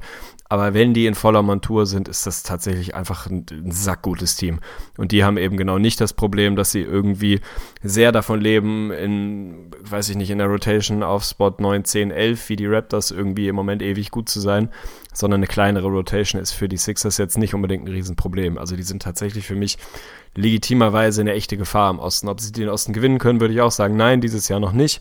Nächstes Jahr mit noch einem Piece dazu, dann wahrscheinlich schon, haben sie zumindest Chancen aber die sind dieses Jahr auf jeden Fall für mich echt ein legitim als der Homecourt-Teams im Osten. Wenn man mal den Schedule anguckt, zweimal die Hawks, einmal die Nets, einmal die Knicks, einmal die Mavs, einmal die Hornets. Also Philly wird mindestens Vierter bleiben im Normalfall, vielleicht sogar Dritter werden, je nachdem, was die Cavs da machen. Also Homecourt für Philly, wenn du das vor der Saison getippt hättest, stabil. Das ist absolut stabil, aber du hast ja eben die Fakten gebracht und gerade wirklich dieser unterschätzte Faktor einfach mit Joel Embiid, dass sobald nichts Verrücktes mehr passiert und da klopfe ich auf jedes verfügbare Holz gerade, dass ein Joel Embiid einfach nahezu in jedem Spiel fit sein wird und das ist einfach ein Faktor, ja, das wissen wir eigentlich schon, weil das die Stats auch immer schon angedeutet haben und auch der Eye-Test immer wieder gezeigt hat, der einfach sehr spannend sein wird und natürlich auch gegen die Cavs, wie sie es dann machen, weil es dann defensiv natürlich auch eine extreme Challenge ist. Was soll passieren? Soll Kevin Love dann auf einmal Joel Embiid garden oder was. Also, keine Ahnung. Dann wird Larry Nance seine Minuten bekommen, dann wird Tristan Thompson wieder gefordert sein. Natürlich ist das ein hartes Matchup, aber ich sehe es dann trotzdem persönlich auch nicht unbedingt und sehe die Sixers dann im Kern noch ein bisschen zu limitiert offensiv, um dann mit dieser brachialen Offense der Cavs wirklich mitzuhalten. Weil da denke ich mir im Zweifel, lasst Joel Embiid seine 40 und 18 averagen über die komplette Serie. Aber solange die Cavs ihre Five-Out-Offense spielen und einfach es Dreier regnen lassen, sehe ich einfach kein Szenario, wie sie da geschlagen werden können. Sehe ich ein, werden wir dann hoffentlich zu gegebener Zeit nochmal drüber reden, wenn es dann soweit ist, dass die Playoffs kommen. Ansonsten würde ich sagen, bummeln wir hinten raus jetzt die großen fünf nochmal rein, oder was? Ja, so ist es. Und äh, ein sehr stabiler Vorschlag von dir. Wir haben so ein bisschen, wir haben zwei verschiedene Versionen gemacht von den großen fünf. Ich werde den Einspieler gleich laufen lassen. Selbstverständlich geben wir wie immer gerne zu, dass das die einzige Rubrik bei uns ist, die wir mal komplett geklaut haben und abgekupfert haben. Natürlich bei unseren großen Vorbildern Olli Schulz und Jan Böhmermann von inzwischen Fest und Flauschig, die das auch regelmäßig definieren, die großen fünf. Und heute wollen wir uns mal mit Serien beschäftigen. Und weil du echt so, na, ich will nicht sagen, du bist ein Serienmuffel, aber du bist halt einfach jemand, der keine Zeit hat. Also du hast einfach keine Zeit, Serien zu gucken. Und da tust du mir wirklich leid, weil dir geht da einfach Lebensqualität verloren, weil es inzwischen so viele geile Serien gibt. Also auf dem, der Kinomarkt ist jetzt nicht unbedingt immer gut, aber was in den letzten fünf Jahren es an Serien gab, wirklich absoluter Wahnsinn. Und wie viele schöne Stunden da einem schon bereitet wurden. Von daher haben wir das mal aufgeteilt. Du wirst gleich deine großen fünf Serien definieren oder fünf Serien nennen, die du jetzt unbedingt wirklich die ganz oben bei dir auf der Watchlist sind. Und dann soll ich dir scheinbar dabei auch noch ein bisschen helfen, das einzuordnen. Und ich werde jetzt einfach nochmal fünf Serientipps ranken und da die in so ein bisschen so ein Power-Ranking. Also ich werde dann nicht nur von ganz brandneuen Serien reden, aber von Serien, die entweder gerade wieder eine neue Staffel haben oder demnächst ihre neue Staffel bekommen. Da bin ich gespannt und würde dir einfach mal den Vortritt lassen, glaube ich. Hast du den Einspieler parat oder haben wir den Ah, ja, gerade stimmt, nicht den hab ich in schon fast wieder Dings? vergessen. Ja, dann baller den noch Äh, erstmal. nee, habe ich nicht parat. Haben wir nicht. Müssen wir im Nachhinein Okay. reinschneiden. Gut, Nee, dann äh, lassen wir ihn raus, ist doch okay. Können die Leute sich, so, sollt ihr euch einfach vorstellen. Also stellt euch vor, hier wäre jetzt ein formschöner Einspieler für die großen fünf. Ich würde sagen, wir machen das so, dass ich jetzt anfange. Du hast das hervorragend erklärt, muss ich tatsächlich mal sagen. Bist du noch da? Das hört sich so dumpf an auf einmal oder bist du jetzt weg? Nee, nee, ich bin noch da. Er ist doch da, okay. Du hast es richtig gesagt. Ich äh, mag eigentlich Serien. Ähm, alle Serien, wo ich mir mal wirklich die Zeit genommen habe oder habe nehmen können, äh, die so hoch gefeiert wurden, fand ich auch in der Regel wirklich geil. Und es ist tatsächlich, klingt ein bisschen komisch, aber Lebensqualität. Ich finde echt eine gute Serie. Ist einfach so gute Unterhaltung. Und ich finde diesen Trend, dass es weniger irgendwie geile Filme gibt und das Budget tendenziell auch eher Richtung Serien geschoben wird, finde ich geil. Weil für mich ist eine geile Serie, ist für mich immer größer als ein geiler Film. So, so viel dazu. Mein Platz 5, um damit anzufangen. Meine Liste der Snaps übrigens sind ungefähr 20 Serien, wo du bei jeder einzelnen wahrscheinlich die Hände über dem Kopf zusammenschlagen würdest und sagen würdest, wie kannst du sie noch nicht geguckt haben? Es ist halt so, da kommen wir später hinten raus nochmal zu, zu den Snaps. Auf Platz 5, beziehungsweise bei mir Platz 5. Ich habe mir jetzt fünf ausgesucht und du hast wirklich die ehrenvolle, wichtige Aufgabe, mir einfach schlicht und ergreifend zu sagen, mit welcher dieser fünf Serien ich anfangen soll, welche die zweite ist und so weiter und so fort. Genug der Einleitung. Mein Platz 5 ist Dark. So, Dark ist natürlich neu, ist eine deutsche Serie und ist Netflix und so. Mich interessiert eigentlich so dieser ganze paranormale Fantasy-Kram irgendwie relativ wenig. Also ich kann da immer nicht so, nicht so wahnsinnig gut mit um. Andersrum dachte ich auch immer so, Fantasy-Kram interessiert mich nicht und habe deshalb ja jahrelang einen Bogen um Game of Thrones gemacht und dann irgendwann mangels Alternative krank damit angefangen und äh, ja, muss das gleiche dazu sagen, was jeder dazu sagt. Es ist einfach eine episch gute Serie, egal ob man Fantasy mag oder Peng. Ich höre von Dark immer so, ähm, ja, gut, nicht überragend. Also ich habe, glaube ich, noch kaum einen getroffen, der sagt, überragende Serie. Aber für mich ist dann immer so die entscheidende Frage, wenn die Leute so rumdrucksen, ja, ist irgendwie ganz gut. Das eine ist irgendwie nicht so geil, Dialoge nicht so geil, habe ich immer mal gehört, keine Ahnung. Für eine deutsche Serie sehr gut, habe ich immer mal gehört, fand ich auch seltsam. Für mich ist immer die entscheidende Frage, ich frage dann immer, soll ich die Serie deiner Meinung nach gucken, beziehungsweise wahlweise würdest du sie nochmal gucken, wenn du gewusst hättest, wie sie ist? Und da hat mir bisher bei Dark jeder mit Ja geantwortet. Von daher ist es bei mir auch auf der Liste. Niemand hat es bereut, sie gesehen zu haben. Aber es sind noch ein paar andere Listen davor, äh, Serien davor. Von daher ist Dark bei mir mein Platz 5. Ich weiß gar nicht, ob du sie schon geguckt hast. Finde ich sehr, sehr spannend, habe ich selbstverständlich schon geguckt und ist bei mir auch die Honorable Mention, weil es ja tatsächlich sehr, Oha. ja, ist einfach ein akutes Thema natürlich im Serienmarkt, aber ich kann dir jetzt schon mal direkt sagen, völlig fehl am Platz in jetzt deinem, in deinem Ranking mit Serien, die du jetzt unbedingt gucken Okay. musst, weil ich weiß, Okay. was alles für Serien bei dir ebenfalls auf der Liste sein sollten und die sollten vor Dark stehen. Also was soll man Okay. zu Dark sagen? Ist viel bei vielen, glaube ich, leicht nach den ersten zwei, drei Episoden zu sagen, ey, das ist ein billiger Stranger Things Abklatsch und natürlich ist man bei deutscher Produktion eh auch immer so ein bisschen voreingenommen, aber hinten raus hat mich die Serie wirklich auch bekommen und hat einem stabilen Mindfuck gegeben und das war einfach echt so, dass man drüber reden wollte und musste, also entweder mit den Leuten, mit denen du es wirklich gesehen hast, vorm Fernseher oder mit Kumpels, die es auch akut geguckt haben, also ist eine geile Serie, ich freue mich auch drauf, wenn so weitergeht und definitiv lohnenswert, aber Platz 5 würde ich sagen zu hoch bei dir. Okay, stabil. Das ist doch schon mal ein guter Tipp. Dann kann ich die auf jeden Fall schon mal rauswerfen aus meiner Liste. Finde ich geil. Wobei, ich Tut finde, da, ich, da brauche ich ein. Nee, alles gut. Ich brauche noch ein neues Bewertungssystem im Sinne von, ähm, man müsste irgendwie mit einrechnen in die Bewertung, welche Serie ich gucken soll, wie viele Staffeln es schon gibt, wie viel Zeit es mich kostet, sie zu gucken. Weil ich Ja, meine, Dark ist jetzt, irgendwie habe ich schneller mal durchgeguckt als, keine Ja, Ahnung, stimmt, Serie, wo es jetzt acht Staffeln gibt, die ich einfach nicht schaffe. Also müssen wir uns nochmal vielleicht so einen kleinen Algorithmus überlegen, wie wir das mit reinrechnen. Aber machen wir später. Ich bin erstmal auf deinen Platz 5 gespannt. Werden wir vielleicht später auch nochmal drüber sprechen, wenn ich deine fünf wirklich gehört habe. Und dann kann ich dir vielleicht auch nochmal ein, zwei andere Vorschläge geben. Aber kommen wir zu meinem fünf. Platz fünf, relativ neu. Ich glaube, im letzten Jahr wirklich als Premiere die erste Staffel gedroppt. Mindhunter. Ist eine sehr spannende Geschichte, geht natürlich auch in die Geschichte Drama, so ein bisschen Krimi, spielt 1977 und es geht darum, dass da gerade die Kriminalpsychologie wirklich in den Kinderschuhen stand und vorher einfach nur mit, ja, Hard Evidence hat man immer da gesprochen, natürlich so Fälle gelöst wurden und dann geht's um zwei so Jungs und vor allen Dingen um einen jungen Kommissar sozusagen, oder ich weiß immer nicht, was die richtige Betitelung ist, der halt damit anfängt und die Serienkiller befragen, Interviews führen und der dann einfach behavioristisch natürlich versucht, sich das dann irgendwie zu erschließen und diese Ereignisse dann irgendwie auf andere Fälle beziehen will und halt mit dem, was in der Vergangenheit passiert ist und wie halt diese Serienkiller sich verhalten haben, versucht, neue Fälle zu lösen. Ist wahnsinnig geil, hört sich jetzt von der Beschreibung wahrscheinlich nicht so gut an, aber ist sehr, sehr gut gespielt. Den Schauspieler kannte ich noch gar nicht vorher, kann dir den Namen auch gerade nicht sagen, aber sehr, sehr lohnenswert für alle Leute, die gerade eine neue Serie brauchen. Pass auf, du wirst äh, tatsächlich stolz auf mich sein, weil das mein erster Snap ist. Also auch da sage ich nochmal kurz dazu, wir haben uns nicht vorher darüber unterhalten, was der jeweils andere auf der Liste hat. Ich habe keine Ahnung, was von dir kommt.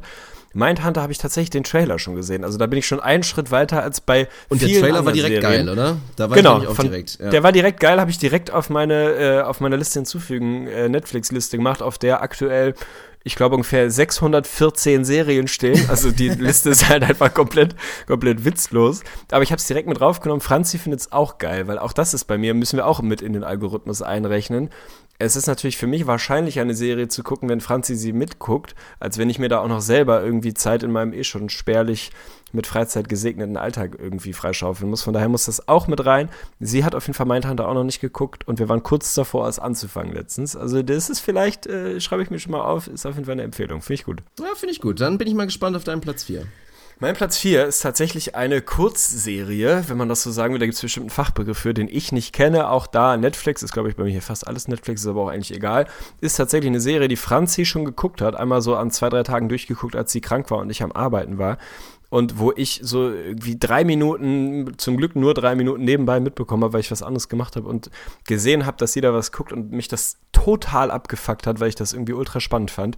The Sinner heißt die Serie. Mit Jessica Biel geht es, glaube ich, irgendwie um einen Mord am Strand. Keine Ahnung, irgendjemand wird am Strand oder im Wasser oder so ähnlich erstochen, abgeschlachtet. Kann sie bringt vielleicht sogar jemand um. Ich weiß es gar nicht mehr so genau. Und irgendwie geht es dann auch so ein bisschen Mindfuck-mäßig darum, warum das passiert ist, wie es dazu kam und all so ein Gedöns ist, glaube ich, auch irgendwie viel psychologisch, was ich immer ganz, ganz spannend finde. Und da ist halt für mich natürlich das Killer-Argument, die könnte ich halt relativ schnell durchgucken, weil es nur, keine Ahnung, acht oder so Folgen sind. Ich weiß nicht, ob du sie gesehen hast. Franzi war hochbegeistert, hat jetzt halt den, den Nachteil, dass ich sie schnell alleine gucken müsste, aber ist bei mir mindestens Platz 4, vielleicht sogar Tendenz nach oben, weil mich diese paar Minuten, die ich gesehen habe, haben mich komplett gepackt und ich wurde nicht nachhaltig gespoilert, das ist das Wichtige. Also bin ich auf deinen Take gespannt, The Sinner. Auch viel zu hoch, selbstverständlich, wenn Ach, wir Mann. deine All-Time-Liste angehen. Aber ist bei mir in dem Power-Ranking, was aktuelle Serien angeht und die in den letzten Jahren kamen, gehört es auch zu den Honorable Mentions. Weil es mir auch gut gefallen hat, war gut unterhalten. Ich war danach übrigens wieder offiziell in Jessica Biel verliebt. Also hatte ich ein bisschen, hatte ich ein bisschen vergessen, wie schön ich diese Frau wirklich finde. Und das mit inzwischen, glaube ich, Ende 30 oder so. Wahnsinn. Also hat sie auch sehr gut gespielt. War mir jetzt davor jetzt nicht wirklich bekannt als geile Schauspielerin. Aber die Rolle natürlich auch so ein bisschen abgefuckte Rolle, ohne jetzt irgendwie viel zu spoilern, ist sehr, sehr gut, aber gehört jetzt meiner Meinung nach nicht zu den absolute Sahnesachen, die du jetzt unbedingt gesehen haben musst. Ach Gott, ey. Ja, also mal schauen, ob meine Top 3 dann irgendwie deinen Ansprüchen genügen. Ich bin gespannt. Hau du erstmal raus, was, was deine nächste Empfehlung wäre. Platz 4 ist bei mir relativ akut dabei. Ich glaube, gibt es jetzt auch schon seit mehreren Jahren. War die, oh, lass mich lügen, was die vierte Staffel, die jetzt kam, ist ein bisschen was anderes, weil es keine klassische Serie ist. Black Mirror. Im Prinzip ist die Serie, sind eigentlich kleinere Kurzfilme, immer so, ja, 45 Minuten bis Stunde, die dann letztendlich irgendwie schon im Zusammenhang bestehen, aber es geht natürlich darum, dass das so ein bisschen in der Zukunft spielt oder teilweise auch nicht in einem unbedingt realen Szenario, aber eigentlich schon, denn es geht im Prinzip um die moderne Gesellschaft, in die wir uns gerade ja, dabei sind, so ein bisschen hineinzuentwickeln und natürlich um diese ganzen Erfindungen und technischen Möglichkeiten, ja, die wahrscheinlich bald kommen werden. Und da geht es dann natürlich darum, was das für einen Effekt hat, was das in Menschen auslöst und ja, kann man sich jetzt wahrscheinlich schon vorstellen, geht eher darum, was das für negative Konsequenzen haben könnte. Aber diese Serie ist absolut Hammer, ist auch für dich natürlich eine Riesenempfehlung. Ich glaube, wir haben auch, ich habe es dir natürlich schon empfohlen, ich glaube, dass du auch schon ein bisschen was davon geguckt. Weil das Schöne dabei ist natürlich nicht, dass du diesen Kontinuitätsfaktor, der fällt halt weg. Du kannst problemlos anfangen, Staffel 3, Folge 2, einfach da diesen Kurzfilm anzugucken und der steht für sich da und du brauchst keinen Kontext unbedingt. Von daher ist das für alle eine Empfehlung, die vor allen Dingen wenig Zeit haben, aber es lohnt sich komplett. Und auch in der neuesten Staffel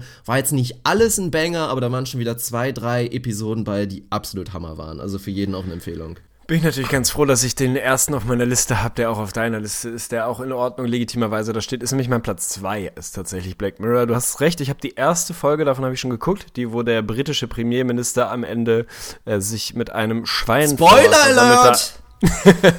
naja, gut. Aber es äh, stimmt, es, ja, es fällt mir jetzt auch erst auf.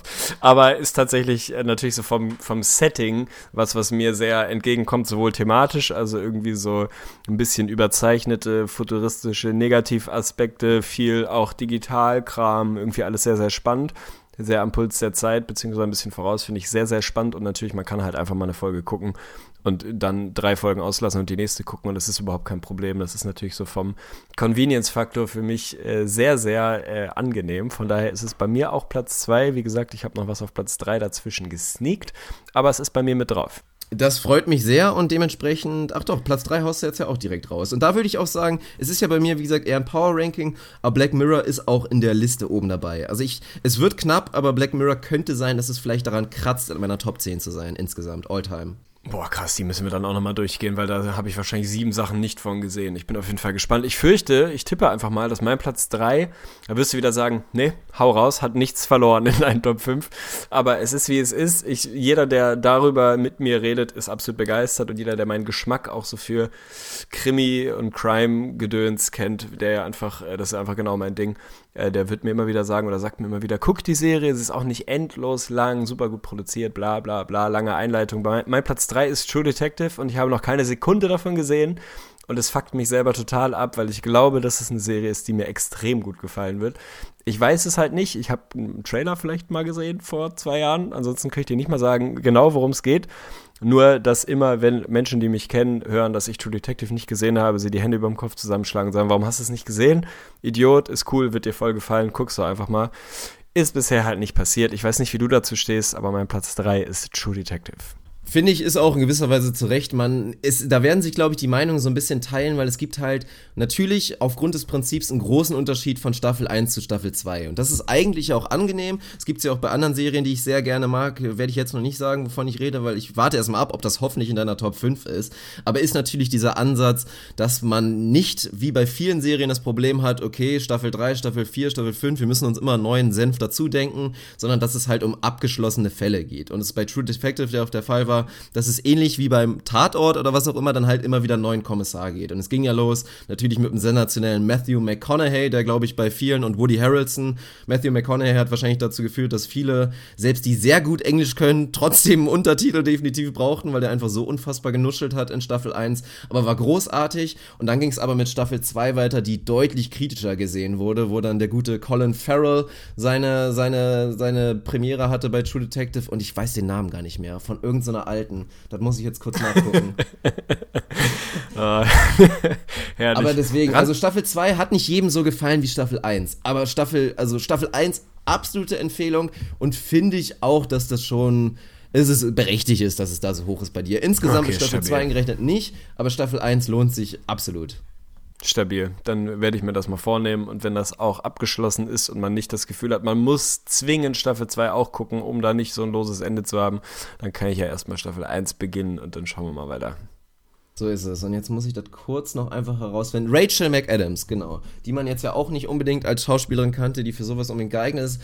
Hat sie jetzt nicht so schlecht gemacht, lag nicht unbedingt an ihr, aber gut. Wir machen weiter mit meinem Platz 3. Und da sind wir auch sehr, sehr akut, weil die erste Staffel gab es im letzten Jahr und die neue kommt jetzt im April. Und ich bin unfassbar hyped. Westworld, wirklich eine Serie, die auch ja, bahnbrechend war, könnte man eigentlich fast sagen. Also hat man vorher nicht unbedingt in der Form so gesehen, würde ich jetzt mal sagen. Geht's ganz grob darum, dass es auch in der Zukunft spielt und es einen Vergnügungspark gibt für sehr reiche Leute, in der du einsteigen kannst in eine fiktive Welt voller Roboter, die aber ja, den Menschen eigentlich extrem gleichen und darauf baut die ganze Geschichte aus. Mit Anthony Hopkins wahnsinnig gut Oha. produziert, da haben auch viele Leute, also viele namhafte Producer da ihren Anteil gehabt und Regisseure und so weiter und ich glaube Staffel 2 wird da auch nicht enttäuschen. Also die erste Staffel war sensationell meiner Meinung nach. Im April geht's weiter, also für dich und für alle anderen jetzt noch die Chance Staffel 1 durchzusuchten und dann bereit zu sein für den Serienstart der zweiten Staffel im April.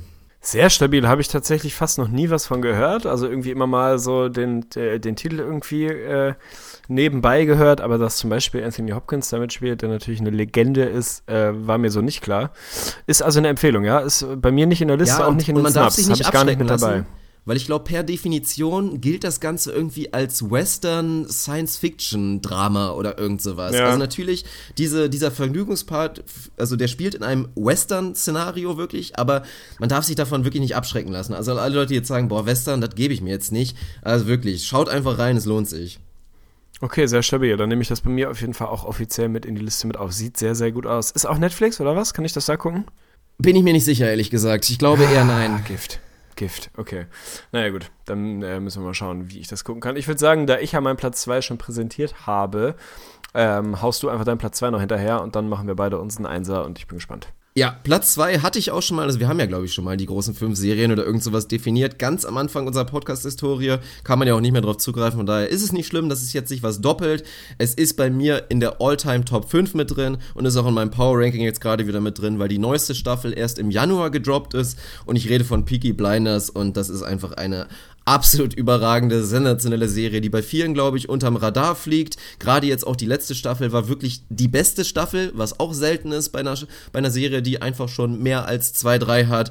In der Hauptrolle Killian Murphy, den man, glaube ich, als Dr. Jonathan Crane, Crane, wie heißt er nochmal von Crane? Crane, Crane. Ja, genau, Dr. Ja. Jonathan Crane von Dark Knight kennt, der da die Hauptrolle spielt in einer Gangsterfamilie in Birmingham, spielt in den 20ern, also einfach optisch richtig geil, gut gespielt, geile Story, gute Action, also meine Empfehlung überhaupt, ja sensationell ist bei mir nicht mit drin, habe ich keine Sekunde von gesehen, habe gerade kurz bei Wikipedia Peaky Blinders eingegeben und gesehen, dass Tom Hardy mitspielt. Insofern ist das oh ja, also mein Platz 1 der an, Aber auch Tom Hardy da wieder und macht es natürlich auch mal wieder sensationell. Also alles, was Tom Hardy serienmäßig anfasst, ist natürlich eigentlich auch direkt Gold.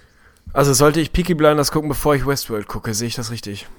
Naja, wenn du jetzt wieder den Faktor mit einberechnest, dass Peaky Blinders halt mehrere Staffeln inzwischen hat, musst du wahrscheinlich zuerst Westworld gucken, wenn es jetzt wieder um den Zeitfaktor ah, geht. Wir müssen gleich an unsere Kriterien nochmal ran. Vielleicht machen wir das off-air, können wir mal gucken. Ja. Mein Platz 1, da bin ich angekommen, bin wie immer sehr gespannt auf deine Reaktion. Ich weiß es nicht, ob es ein verdienter Platz 1 ist, sonst hätte ich, also wenn ich diese Serien gesehen hätte, dann wären sie ja jetzt ja nicht in meiner Liste. Von daher kann es auch sein, dass ich mich da brachial vertue, was mein Ranking angeht. Aber tatsächlich ist das eine Serie, wo ich befürchte, dass es so ähnlich ist wie so ein typisches Was, du hast nie Breaking Bad gesehen oder Was, du hast nie Game of Thrones gesehen. Einfach Sachen, die man eigentlich einfach mal geguckt haben muss, egal ob das jetzt per se das eigene Interesse ist oder nicht, aber einfach weil sie zu gut sind, um sich das entgehen zu lassen ist meine Vermutung, dass auch Narcos in diese Auflistung gehört. Ich weiß es aber nicht, weil ich es nie gesehen habe, aber bei mir ist es Platz 1, weil ich eigentlich auch da glaube, dass es mir gefallen muss, so rein vom Setting, von der, von der Geschichte und so weiter und so fort und weil es eigentlich jedem gefällt und ich mal gehört habe, ist ein bisschen nimmt ein bisschen langsam Fahrt auf, so, das ist ja bei vielen Serien so. Weiß ich nicht, kann ich nicht beurteilen, bin gespannt. Du wirst es geguckt haben und wirst mir jetzt sagen, ist zu Recht ein Platz 1 oder hat da nichts verloren, ich weiß es nicht. Narcos ist meine 1. Oh, sehenswert, aber Platz 1 finde ich ein bisschen zu hoch. Ist ein bisschen unfair, weil es gab auf einmal diesen Schwall von Serien und Dokus halt mit Pablo Escobar. Also man wurde wirklich zugeschüttet und deswegen war es mir fast schon ein kleines bisschen über. Aber das ist schon definitiv eine sehr sehenswerte Serie, die aber auch ihre Längen hat, muss ich auch mal dazu sagen. Okay, stabil. Dann äh, bin ich gespannt. Ich kann ja noch mal eben, bevor du deine Eins machst, meine Snaps hinterherhauen und du Ja. sagst mir vielleicht, ob da noch irgendwas dabei ist, wo man absolut intervenieren muss. Also natürlich Mindhunter hattest du vorhin, vorhin schon gesagt. Fargo ist bei mir auch sehr weit mit vorne. Oh, ja. The Killing ist bei mir mit drauf. Babylon Berlin ist, glaube ich, so ein bisschen eher, wenn ich irgendwann mal Langeweile habe und gar nichts zu tun habe, würde ich die gucken, weil die bestimmt ganz gut ist, aber ist jetzt nicht ganz weit oben. Ja, Better Call Saul habe ich auch noch keine Sekunde von gesehen. Ich habe auch kein Stranger Things gesehen und kein Homeland und kein Peaky Blinders. Das sind meine Snaps und wahrscheinlich könnte ich da noch fünf Minuten länger weiterreden. Aber es gibt auf jeden Fall noch, noch zu tun. Ich weiß nicht, ob da jetzt irgendwas dabei ist, wo man sagt, du hast ja schon The Sinner und Dark quasi aus meinen äh, fünf kurzfristigen gestrichen. Ist da noch irgendwas dabei, wo man sagt, äh, muss auf jeden Fall mit rein? Also so Fargo oder so, keine Ahnung. Fargo muss mit rein. Also das ist ja auch, Fargo ist definitiv in meiner Top 3 Serien Alltime. Unfassbar Oha. großartig. Ähnliches Prinzip wie bei True Detective. Da stehen die Fälle zwar schon im Zusammenhang, aber man kann die theoretisch auch wirklich einzeln gucken und es ist jetzt nicht sinnlos. Aber einfach unfassbar großartig. Die letzte Staffel wurde jetzt von vielen auch nicht mehr ganz so positiv gesehen. Hat mir hinten raus aber auch unglaublich gut gefallen. Also das muss definitiv mit rein. The Killing ist ein guter Punkt, weil die ist mega underrated. Das ist so eine Serie, wenn man da bei IMDb nachguckt, ist das Rating jetzt glaube ich nicht überragend, aber ich habe die auch mit Sarah gemeinsam geguckt und war ich extrem überzeugt von. Also das kann da auch mit rein und viele würden jetzt glaube ich sagen, ich bin jetzt nicht so ein krasser Stranger Things Fanatiker, so, aber das ist schon unglaublich gut und sollte, wenn man es jetzt im direkten Vergleich hat, wahrscheinlich natürlich vor Dark stehen. Okay, stabil. Dann habe ich was, womit ich arbeiten kann. Und ich habe auch gerade gesehen, dass Fargo von den Coen-Brüdern irgendwie produziert wurde. Nee, ist es nicht. Ich Ach. dachte schon. Ich dachte, ja, den Film, klar. Ich dachte, die hätten die Serie auch gemacht. Weil Ja. dann wäre ich natürlich voll dabei gewesen. Aber Ewan McGregor spielt da anscheinend ja mit. Finde ich auf jeden Fall auch geil. In der Also, neuesten Staffel, ja genau, macht er auch. ah, vielleicht äh, nehme ich das mal mit rein. Musst du. Also Ja das gut, ist du die hast mir Eins. sehr Das geholfen. ist die Eins. Okay, okay. Dann, also Ja. ich meine, ich überlasse diese Entscheidung dir und werde dann offiziell mit Fargo jetzt anfangen und bin Das gespannt. finde ich sehr werde gut. mal eine und ich bin gespannt, wenn du davon berichten kannst. Und ansonsten, Ja. es wird ein heißes Thema sein, also macht dazu in der Insgesicht von Staudemeyer Facebook-Gruppe gerne als Off-Topic geflaggt einen Post auf, dann können alle mal natürlich dazu senfen. Fände ich aber gut, wenn wir das so ein bisschen im Power-Ranking-Charakter wirklich lassen, weil auch da fände ich es ja natürlich auch mal gut. Ich suche immer nach neuen Serien, also so Serien, die es in den letzten Jahren gab oder wo es vielleicht mal eine neue Staffel gibt, die absolut sehenswert sind. Da so ein Power-Ranking, wenn da jeder mal dazu senft, ist das, glaube ich, sehr produktiv, weil geile Serien ist, glaube ich, etwas, was jeder immer so ein bisschen am Suchen ist. Auf jeden Fall. Also finde ich, hat mir sehr gefallen, hat mir echt einen guten Input gegeben und wahrscheinlich den meisten Hörern auch. Also ich glaube, es gibt wenige, die so ein breites gesehenes Portfolio an Serien haben wie du. Von daher, für mich bist du eine Instanz in der Serienwelt, das sage ich jetzt mal so, auch wenn du Alf nicht magst. Und das ist, das verzeih ich dir eigentlich nie.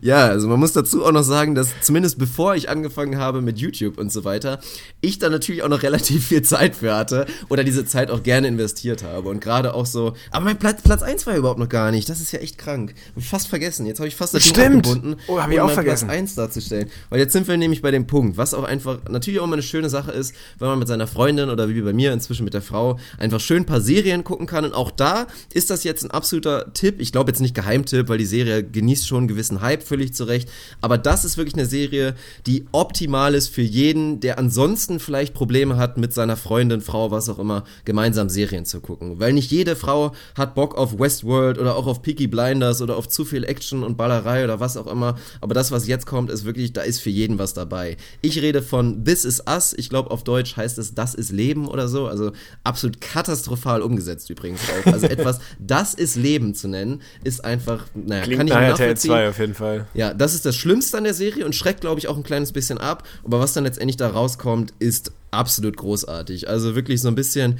Herzschmerz und Drama und auch viel traurig, viel schön. So die Geschichte einer jungen Familie mit Drilling und dann springt es immer zurück von wirklich damals, wie die Kinder aufwachsen, zu dem Stand-Jetzt-Szenario, in dem die Kinder halt alle schon Mitte 30 sind, die Drillinge.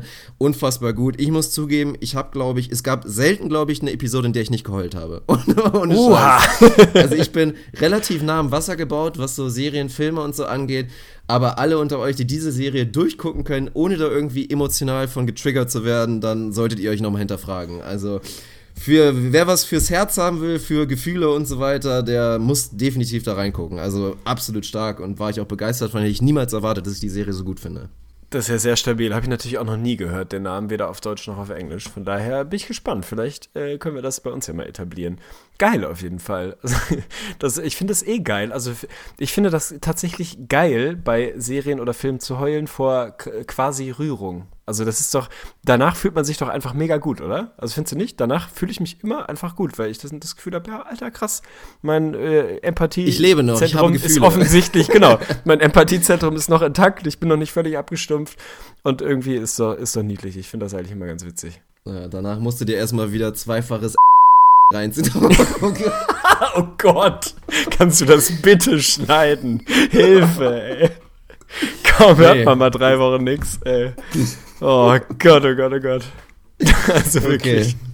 Okay, okay ja. ich überlege, wie wir das hier im Nachhinein lösen.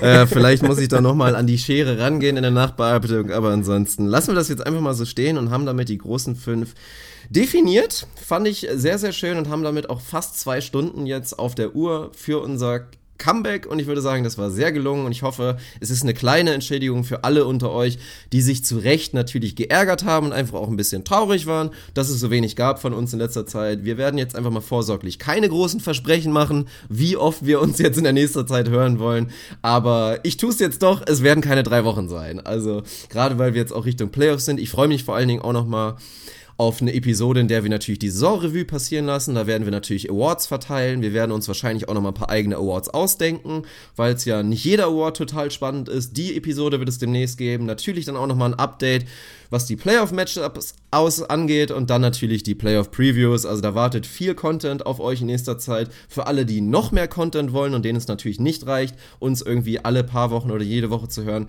kann ich nur nochmal natürlich den YouTube-Kanal empfehlen, wo was kommen wird. Unsere Facebook-Gruppe bei Facebook. Stark. In der natürlich auch jeden Tag immer diskutiert wird. Also wenn ihr da noch nicht reingeschaut habt, macht das auch. Auch da haben wir jetzt damit angefangen. Wirst du, denke ich mal, auch demnächst mal deine Premiere feiern, wenn du mal Zeit hast und ich nicht. Auch diesen Faktor gibt es natürlich, dass du vielleicht mal für einen kleinen Livestream da zur Verfügung stehst. Wird mit Sicherheit auch mal passieren und das war's jetzt auch. Also ich bedanke mich bei dir, bedanke mich bei allen, die bis hierhin zugehört haben und dann sehen wir uns demnächst wieder. So machen wir das. Und es wird natürlich nicht so lange dauern, da hast du völlig recht. Wir haben es ja in der Facebook-Gruppe, habe ich ja auch schon sehr transparent einmal sehr deutlich gesagt, woran es gelegen. Woran hat es gelegen? Woran, ja, fragt man sich natürlich, woran es gelegen hat. So, ähm, aber nicht jeder ist in der Facebook-Gruppe, so von daher ähm, ist es nun mal schlicht die Tatsache, dass ich Vollzeit arbeite, in einem neuen Job arbeite, also da auch nicht nur Dienst nach Vorschrift mache, sondern auch da ein bisschen mehr eingebunden bin, als man das vielleicht sonst ist, auch was Wochenenden betrifft und irgendwie unter der Woche abends. Und ich nebenbei ein Ehrenamtsprojekt gemacht habe, bei dem ich mit zwei Freunden bzw. Freundinnen zusammen zwei Websites komplett konzeptioniert, durchdesignt und gebaut und programmiert habe, die seit gestern online sind, was dementsprechend quasi alles an Freizeit, was nicht Beruf war, aufgefressen hat. Und diese äh, Mehrfachbelastung ist sozusagen jetzt quasi beendet mit dem Livegang dieser Webseiten. Insofern wird es sich deutlich entspannen, was meine zeitliche Verfügbarkeit angeht. Wahrscheinlich nicht dreimal die Woche, aber auch auf gar keinen Fall wieder drei Wochen Pause. Das können wir definitiv versprechen. Von daher äh, kommen bessere Zeiten und jetzt kommen die Playoffs. Dann ist sowieso, dann müssen wir eh mehr liefern, kostet es, was es wolle, dann kriegen wir das auch hin. Von daher, ich habe Bock und äh, wir machen das schon, läuft. Und mach dir keinen Kopf, dass du jetzt hinten raus erklärt hast, dass die Facebook-Gruppe bei Facebook ist. Ich erinnere mich dran, dass ich irgendwie in einem der letzten Podcasts nach zwei Stunden Aufnahme NBA buchstabiert habe auf Deutsch, weil ich vermeiden ja, wollte, dass jemand nicht weiß, wie man es schreibt. Oh, herrlich, ey. Das ist so geil, wie nach zwei Stunden einfach das Gehirn sowas von komplett leer Du bist einfach ein fürsorglicher Typ. Das, ist, das muss man dir hoch anrechnen sind schöne Nachrichten, dass du das jetzt zumindest versprochen hast und nicht ich das tun musstest. Also von daher freue ich mich drauf und äh, freue mich vor allen Dingen auch für dich, dass du jetzt demnächst mal wieder zumindest ein bisschen entspannteres Arbeitsverhältnis hast. Ich weiß natürlich, was du für ein Pensum abreißt und kann nur auch noch mal wirklich allen unseren Hörern versprechen. Tegli ist nach wie vor auch ebenfalls all in. Also natürlich bekommt man jetzt bei mir mit, dass ich da gerade viel reinstecke und quasi da alles reinstecke. Aber ich kann euch nur versichern, bei Arne ist das noch genauso. Nur, dass er halt leider gucken muss, wo die Brötchen Brötchen bleiben und dementsprechend nicht alles reinliefern kann. Ja, so ist es. Äh, Patreon.com ins Gesicht von Staudemeyer und dann hören wir uns bei der nächsten Episode. Macht's gut, haut rein. Haut rein, tschö.